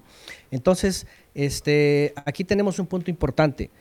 Y ustedes lo han de saber muy bien y han de saber de todos estos años qué pasa con muchos ministros y no sé cuántos, qué porcentaje podríamos hablar, que se toman muy en serio algunas enseñanzas como cuestiones de David, lo que hacía, lo que es, el, el descuido de la familia, todo eso, pero ustedes han de saber que las primeras ovejas que tenemos que, que disipular, cuidar, etcétera, son nuestros hijos, Claro. son los que están en casa, somos nosotros mismos, el varón a su esposa, ¿verdad? Este, y entre ellos también retroalimentarse. Es decir, primero el discipulado. Yo pienso, y más en un mundo tan acelerado, yo no sé en Sudamérica, pero aquí en México un mundo tan acelerado, que lo que queremos es de que ya llegue Shabbat porque nos hace falta tiempo a veces por las labores, el trabajo, todo, de aprender más, disipularnos más y sobre todo nuestros hijos que van creciendo, que sigan aprendiendo, que sigan eh, disipulándose, porque un día van a disipular. Por eso dice orar para que sean eh, enviados más trabajadores a, la viña, ¿no? Porque esto es eh, realmente este, muy necesario, ¿verdad? Que, que, a- que reaprendamos. Bueno, en el caso de Shabbat, de cesar, para eso es cesar. ¿Para qué? Para que mientras yo recupero, yo me disipulo. Por supuesto que entre el ejemplo del Mesías es, si hay que visitar, visitamos. Si hay que enseñar un lugar, enseñamos. Incluso a mí me ha pasado. A mí, yo, yo este, en, todos los años, a veces incluso hemos estado viajando en Shabbat porque hay que ir a enseñar. Claro, lo hacemos de madrugada para llegar a buen tiempo a compartir este, visitas o ir a orar. O sea, por supuesto. De hecho, por eso dice, y lo bendecirás, ha- harás bien que es algo que hacía el Mesías todo el tiempo. Entonces realmente ahí no hay monotonía, ahí no hay este, eh, moldes, al contrario, en la libertad del Mesías, todo lo contrario, todo lo que sale de tu ser y por supuesto, una vez que uno es renovado y una vez que uno está reaprendiendo, pues imagínense a estas alturas y ahora con tecnología, con todo esto que nos rodea, no hombre, pues Sí, es sí, mucho sí. mejor. Ajá. Mm. Entonces, la realidad es de que, y yo se los digo, o sea, todos estos 14 años, por ejemplo, número uno, ni es nada imposible, porque muchos dicen, no, pues es que así es el mundo y tenemos que hacer, bueno, se, se aco- se acostumbran a Constantino, pero la realidad es de que es tan difícil como el que quiere. Y es tan fácil como el que quiere hacerlo fácil, ¿no? Entonces, pero la verdad es de que nosotros jamás ha sido monótono, no ha sido nada estipulado. En la libertad del Mesías siempre hay esto que, que- que comentaba el ingeniero, ¿verdad? Este, espontaneidad, nada de que otra vez esto, otra vez lo otro, ¿no? De hecho, todo lo contrario, miren, yo crecí en una generación en donde, igual que en el judaísmo, igual que el cristianismo, a veces se les forma a los hijos que tienes que hacerlo, que tienes que, que tienes que ir, que tienes, y crecen hastiados. se y nada vuelve más una cumplen 18 imposición. años. Exactamente, y nada más cumplen 18 años y ya, ya soy mayor de edad, ya no Sí. me digas, ya no quiero saber nada. Y ha pasado y sigue pasando. Lamentablemente. Entonces, aquí lo que nosotros aprendemos es todo lo contrario. El Shabbat es para que más bien te unas con tu familia. y, obviamente cuando va la familia la fe creciendo y hay otras necesidades, sí, está lo otro, ¿no? Ir, visitar, orar, este, ir a enseñar, este, todo esto, por supuesto, es parte de, ¿no? Entonces, lo que se está diciendo en la escritura es, detente justamente para que tengas ese refrigerio para ti, no solamente de tus huesos, de tus músculos, sino de tu aliento, Y puedas retomar vida y puedas, por eso dice Vainafash, y tomarás respiración. Ahora, hay un tema aquí que obviamente en su momento a lo mejor se dará que tiene que ver con estas palabras, Shabbat Vainafash. Hay un tema que es, el, porque muchos que decían, ah, no, es que Cristo es nuestro reposo. Pero claro que es el reposo y Él es todo, pero tampoco los días se acabaron y, y ya no vas a contar días o ya no, Ujú. o- o no nos volvemos este, espíritus volantes sin hacer nada, ¿no? O sea, tenemos que comer, tenemos que eso, tenemos que el otro. Ajá. Entonces a lo que voy es, a lo que voy es esto, cuando dice Shabbat Vainafash, fíjense, Shabbat no es Shabbat si no está el Mesías, porque Él nos enseña el verdadero reposo, Él nos da el verdadero reposo de tener reconciliación con el Creador. Y cuando dice Vainafash, literalmente se toma un, un- un respiro, en, el, en, la sombra profética es, y tomas aliento del Todopoderoso, del Ruach, del aliento, para que seas, eh, para que sigas siendo alimentado, instruido, vivificado, este, eh, pues tomando unción de- del Ruach HaKodesh. Por eso dice Vainafash, ¿no? Y, y es que nuestra alma superior, que se le conoce en hebreo como Neshama, es la que, la que toma directamente, por supuesto, de la presencia divina para que podamos eh, vivir esto, ¿no? Eh, que es parte de, de Shabbat como fiesta. Porque el Shabbat, por ejemplo, como las otras festividades, por ejemplo, es un momento de servicio, es un mandamiento, es, eh, es eh, un momento de convocación, pero también tiene aplicaciones espirituales. Ajá, Es un momento para tomar aliento del Todopoderoso, ¿no? Digo, ya está el aliento en nosotros, pero es como tomarse más de él, ¿verdad? Para seguir alimentándonos de él. Yo puedo alimentarme de la palabra, yo puedo alimentarme y tener ese tiempo de recogimiento como lo tengo en Shabbat, lo puedo hacer el lunes, martes, miércoles, jueves, o necesariamente como que llevo toda, toda esa, necesidad de, explorar la palabra y la investigación de la misma hasta Shabbat. ¿Lo hago solamente hasta Shabbat o puedo leer un poco el, lunes o el martes de manera co- como o sea ¿por, por qué le, le pregunto esto? porque a veces en el, en el cristianismo como que se pone el parámetro o en algún momento se lo escuché a, a X predicador donde el Shabbat o las personas que guardan el Shabbat solamente guardan un día y el resto aparentemente como que Dios no está presente pero eh, cuando se tiene eh, el concepto de vivir cada día para Dios, no existe Shabbat, sino que todos los días se guardan, no solamente el sábado. Sí, es, es como el error de- del templo, ¿no? Mucha gente cree que ahí está Dios, dicen ellos, ahí está la presencia, ahí se siente y algo. Y la realidad es de que nosotros somos el templo. Ahí o sea, es, yo, ahí yo está. puedo, yo puedo leer de Shabbat o, o- o involucrarme con una lectura o hacer una de las prácticas de Shabbat el lunes, el miércoles, el sábado. Y aquí por aquí me, me comentaba Jimena que entender que en hebreo Shabbat no significa sábado, significa cesar. Sí, como lo mencioné a- al principio, este, es detenerse de, de los trabajos para tomarse el tiempo, ¿no? De, de descanso, de reposo, de instrucción, todo eso. Pero no solo, no solo, eh, y, y es que tu, tu, eh, su pregunta tiene como que dos vertientes. Yo quisiera tomar la bíblica. Eh, la realidad es de que el resto de los días no es para olvidarse de la palabra. Yo crecí, por ejemplo, en la iglesia cristiana, yo no sé, a lo mejor las iglesias que yo estuve eran un desastre, ¿verdad? A lo mejor eran las únicas malas, ¿no? Pero, pero la verdad es de que se esperaba llegar a la escuela dominical, el domingo, ¿eh? A la escuela dominical, al culto, a todo, a la ofrenda, los diezmos, los cantos, la alabanza, eh, ya saben, culto en la mañana, al mediodía, en la noche, o sea, para, para Biblia, para Dios. Y, pero fíjense que, qué interesante, la Biblia, y eso lo sabemos acá, y en el contexto hebreo así dice, en el famoso Shema, se conoce como el Shema Israel, escucha Israel, dice, eh, dice, y enseñarás, dice, esas palabras que yo te mando hoy estarán en tu mente en tu corazón, las enseñarás a tus hijos, cuando andes en el camino, cuando te levantes, cuando te acuestes, eh, en todo momento. O sea, no es en Shabbat, realmente cuando se enseña de, el conocimiento del Creador, de comunión con el Creador, de la presencia del Eterno, no es en Shabbat, es todo el tiempo, cuando camines, cuando salgas, cuando entres, todo el tiempo. Otra vez, el Shabbat solamente es para que de- des refrigerio en tu cuerpo, el cese, y obviamente pues uno tiene más oportunidad de discipularse, de discipular a otros, Claro. de hacer estas visitaciones que no pude por mi trabajo, de hacer esta enseñanza que no pude por mi trabajo, de todo lo demás, y además pues también de disfrutar más con la familia porque no puedo por mis trabajos, ¿no? ¿Es Entonces, innegociable, sí, por su- es, es innegociable el sábado? desde el punto de vista bíblico, y imagínense esto. No, Eh, pero espere, espéreme, no me quiero imaginar. Quiero que me diga sí o no. ¿Es innegociable el, el sábado? El, el Shabbat no se puede negociar. Es como si... es O como sea, si te o dijeran, a sea, o sea, No es, no no, es, no es ne- no es negociable. No es negociable, te está diciendo. O sea, yo no le no puedo negociable, decir, es como si te dijera, puedes... yo no le puedo decir, ay como- señor, es que es déjeme, como- déjeme aquí trabajar decir, este sábado y Voy a hacemos decir una Shabbat". mentirita piadosa a mi novia o a mi papá. No, no se puede mentir. mentira es mentira y, y no sé. Es innegociable. Imagínense, i- imagínense, es, se entiende, es el cuarto mandamiento. Imagínense, ¿es negociable tener un ídolo? No, aunque eso- todos lo tenemos. Eh, pero, pero imagínense si, si hacen la misma pregunta, ¿no? Que, o sea, ¿es negociable matar a alguien? Bueno, asesinar a alguien. No, pero hoy nos, nos están metiendo el aborto en tres causales. Entonces, finalmente sí estamos negociando los diez mandamientos todos. Y sin querer queriendo los estamos legalizando.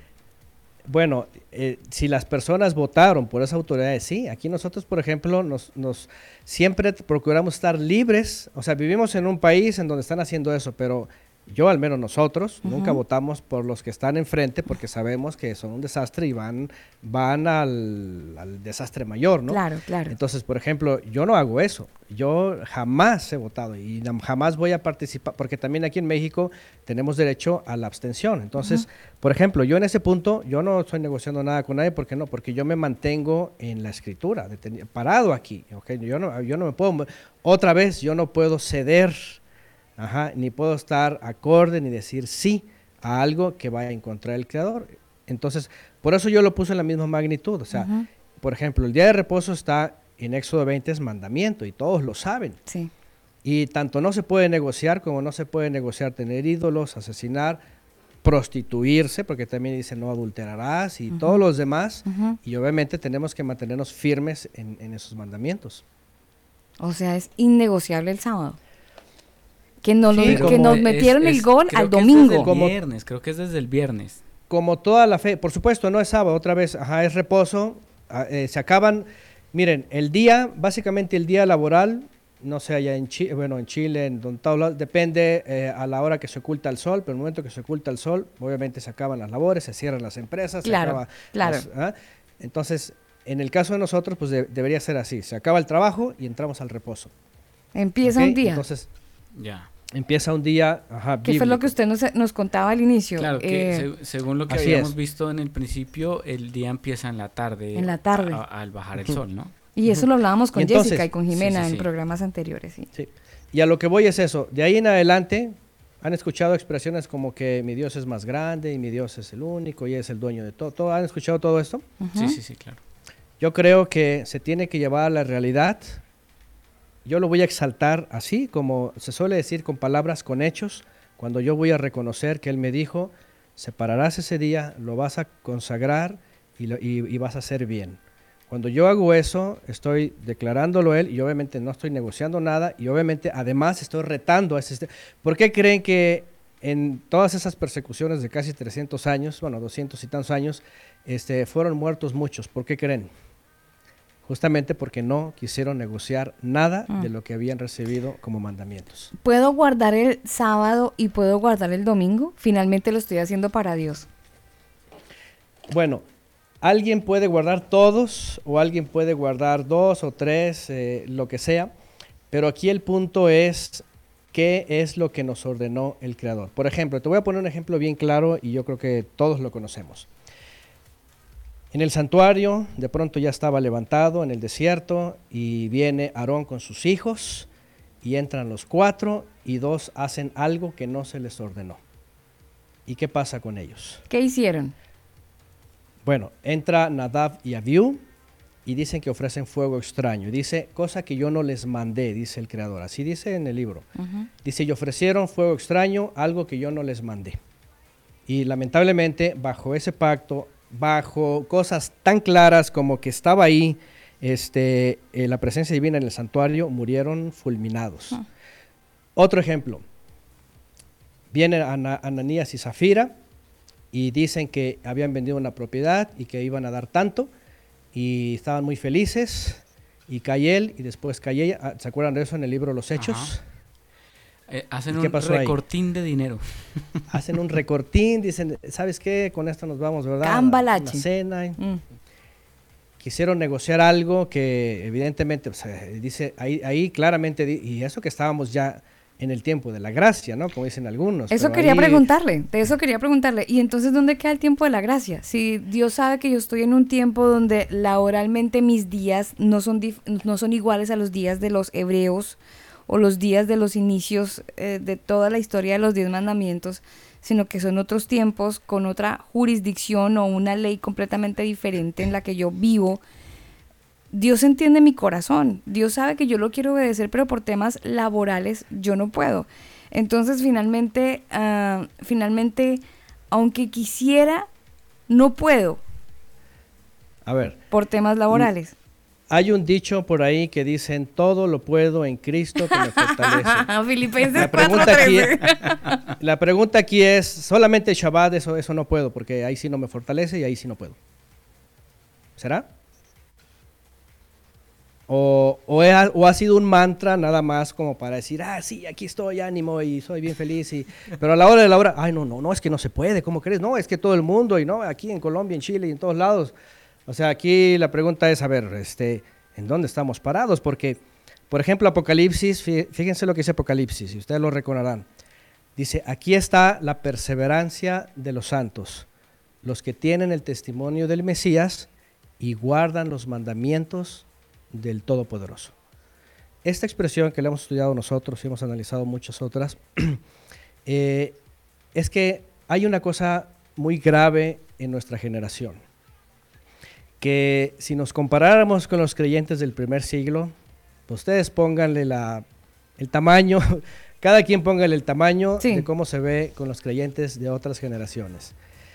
Nos han enseñado una doctrina y un evangelio tan barato, tan fácil, tan todo como esa expresión, digo, yo no sé si es de ustedes, eh, yo creo que a lo mejor no, pero, pero es como un buen ejemplo para decir es que él conoce mi corazón y Sí. todo esto. Sí, y, sí, sí. y- y, ah, y- pero aquí la cosa cliché. es, ok, ajá, sí, entonces aquí la cosa es, ah, ok, entonces no importa Constantino, entonces no importa, ¿verdad? Los papas, no importa Gregorio, que cambió el calendario, por ejemplo, entonces no importa nada eso y ya, lo, lo bueno es de que, este... Dios conoce y- mi corazón y estamos en el tiempo de la gracia. Bueno, pero ahí vuelve. Y, ahí ¿saben vuelve- qué? Eso es lo que pasó. Ah, Ahí vuelve y entra en juego el texto. Mi pueblo se perdió porque le faltó conocimiento.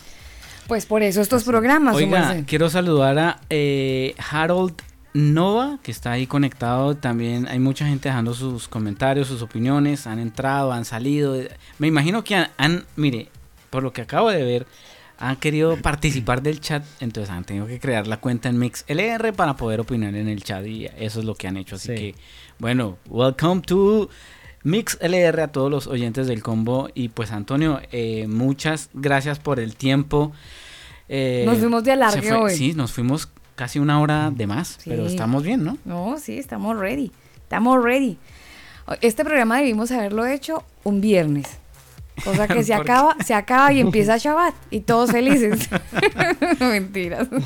No, porque creo que Antonio todavía. Ah, no, Antonio ya está colgadito de tiempo si fuera viernes. Sí, no claro, podríamos ya estar. nos hubiera cortado. Sí. Nos hubiera diría, muchachos, mandado". No. hablamos otro día que no sea Shabbat, me hubiera- nos hubiera dicho. No, déjenme decirles algo, que, que si fuera por la ocasión, nos unimos todos los que nos siguen en- desde el viernes, porque no crean, o sea, yo no estoy de que no, no, no, ya, ya no puedo, na-". no, al contrario, si es la ¿Sí? ocasión y comenzamos, pues comenzamos todos. y que Pues se todos que comenzamos todo el con combate. Ándale. Se le salió este, en para que mexicano. esté para que esté bien bacana. Antonio, nos encantó muchísimo escucharlo. Eh, navegar con usted en su conocimiento, en su chabatón. Mire, yo quedé todavía con, con la pita un poco enredada en algunas cosas, pero, tranquilo, tranquilo que yo la voy desenredando poco a poco. De todas maneras, eh, Daniel, el sábado es innegociable, está escrito y hay que, hay que seguir leyendo las escrituras y ojalá irnos a la, a- al, al textos receptus, dijo usted, ¿no? Sí, sí. Textos, textus, textus, dijo. Textus receptus, pues sí, Textus. por, por, el, por la fonética, ¿no? Extranjera, pero es, te- eh, es el texto recibido. Ah, gracias. Sí, ya estamos hablando aquí griego por poco y terminamos hablando arameo aquí en el programa. Oiga, Antonio, Cuando muchas gusten. Tenemos un taller de hebreo también. Ah, no, hasta cantamos y todo en arameo. Oiga, Antonio, gracias de verdad por estar con nosotros. Estamos muy contentos de, de su participación. ¿Nos planillamos para el otro martes? Cuando gusten, eh, siempre aquí estamos a la orden. Para el otro martes, ¿de qué otra fiesta podríamos hablar? Pues si ya hablamos de Shabbat, eh, si quieren, pues podemos comenzar con las anuales, que ya es todo lo que tiene que ver con Pesach, si quieren. Bueno, bien. Entonces sería Pesach, la segunda fiesta. Mm, si gustan, sí, porque Pesach básicamente este, es, eh, y de hecho hay que definir esto, ¿verdad? ¿Cuándo se menciona como fiesta? ¿Cuándo se menciona como, eh, eh, como convocación? Porque hay varias palabras, entonces yo creo que habría que definir bien qué es fiesta, qué es nada más una convocación y, y qué es una cita, porque hay tres palabras para eso, Moed, Mikra y Hak. Y hay que definir qué es una cita, qué es una convocación y qué es una fiesta como tal. Bueno, todo eso lo vamos a definir el próximo martes, si Dios quiere. Antonio, muchísimas gracias a, toda, a todo el combo de la Casa de Estudios Cielos Nuevo y Tierra Nueva. Muchísimas gracias por hacer parte del combo. Nosotros nos tenemos que despedir porque ya nos entró aquí en el, en el calendario gregoriano occidental. Ya vamos a, a llegar al segundo día. Ya. Así que Sí. tenemos que eh, ya obviamente terminar con el programa, pero agradecemos muchísimo su tiempo, a toda la gente que ha estado con usted también apoyándolo y dándole mucha fuerza y agüita para hidratarlo. También gracias. Y bueno, nos planillamos entonces el otro martes. Antonio, Por supuesto, aquí estamos. Sí, muchas gracias a ustedes y este, ahí seguimos adelante cuando gusten. pero por supuesto. Buenas noches. Buenas noches. Eh, ¿Cómo se, ¿Cómo se despide uno en hebreo? ¿Shalom? Sí, claro. Eh, sí, bueno, shalom es en general, Ah. pero este, para ir a dormir, ya para ir a dormir Ah, es Laila Tov. Laila Tov. Eso es como buenas noches. Ajá. Sí, buenas noches ya para que ya te vas a dormir, así ya, de plano ya dormir. Laila Tov. Ah, bueno, entonces Laila Tov. Laila Tov. Vea, ahí estamos hablando hebreo y todo, Daniel, ya lo sabe. Nos vamos, ingeniero. A toda la gente que ha estado con nosotros, un abrazo gigantesco. Gracias. Gracias por hacer parte de este combo. Les recuerdo que hemos estado um, llegando todos ustedes gracias a la gente de Manual de Sonido para Iglesias. Ustedes pueden ingresar a este sitio web, manualdesonido.com. Quiero dejarlos con esta canción de Tales Roberto desde Brasil. Entrego todo. Ay, Dios mío, que Dios nos ayude para entregar todo. Recuerden visitar cielosnuevos y tierranueva.org. Sitio web de Antonio Miranda. Les amamos con veros. Mañana nuevamente estaremos con todos ustedes. El jueves ya lo saben. Nuevo programa en elcombo.com Contracorriente con Jenny Moreira y Pablo Curimil. Les amamos, se cuidan. Chao. Não é mais nada, mas tudo ele fará. Eu sei que posso descansar na beleza desse amor maior que tudo. O Senhor é meu pastor e nada me faltará. Entrego tudo em Suas mãos, Cristo cuida, Ele cuida. é. elcombo.com.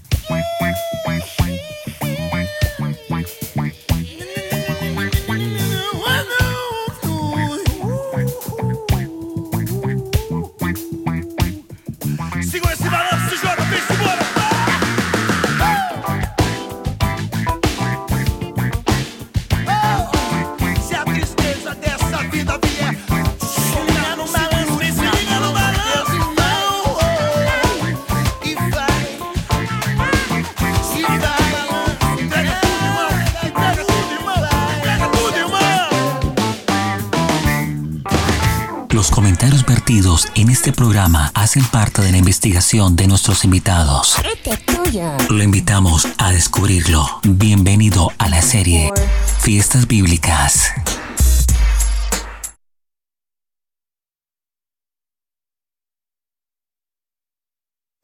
Solo Jesucristo es el camino, la verdad y la vida.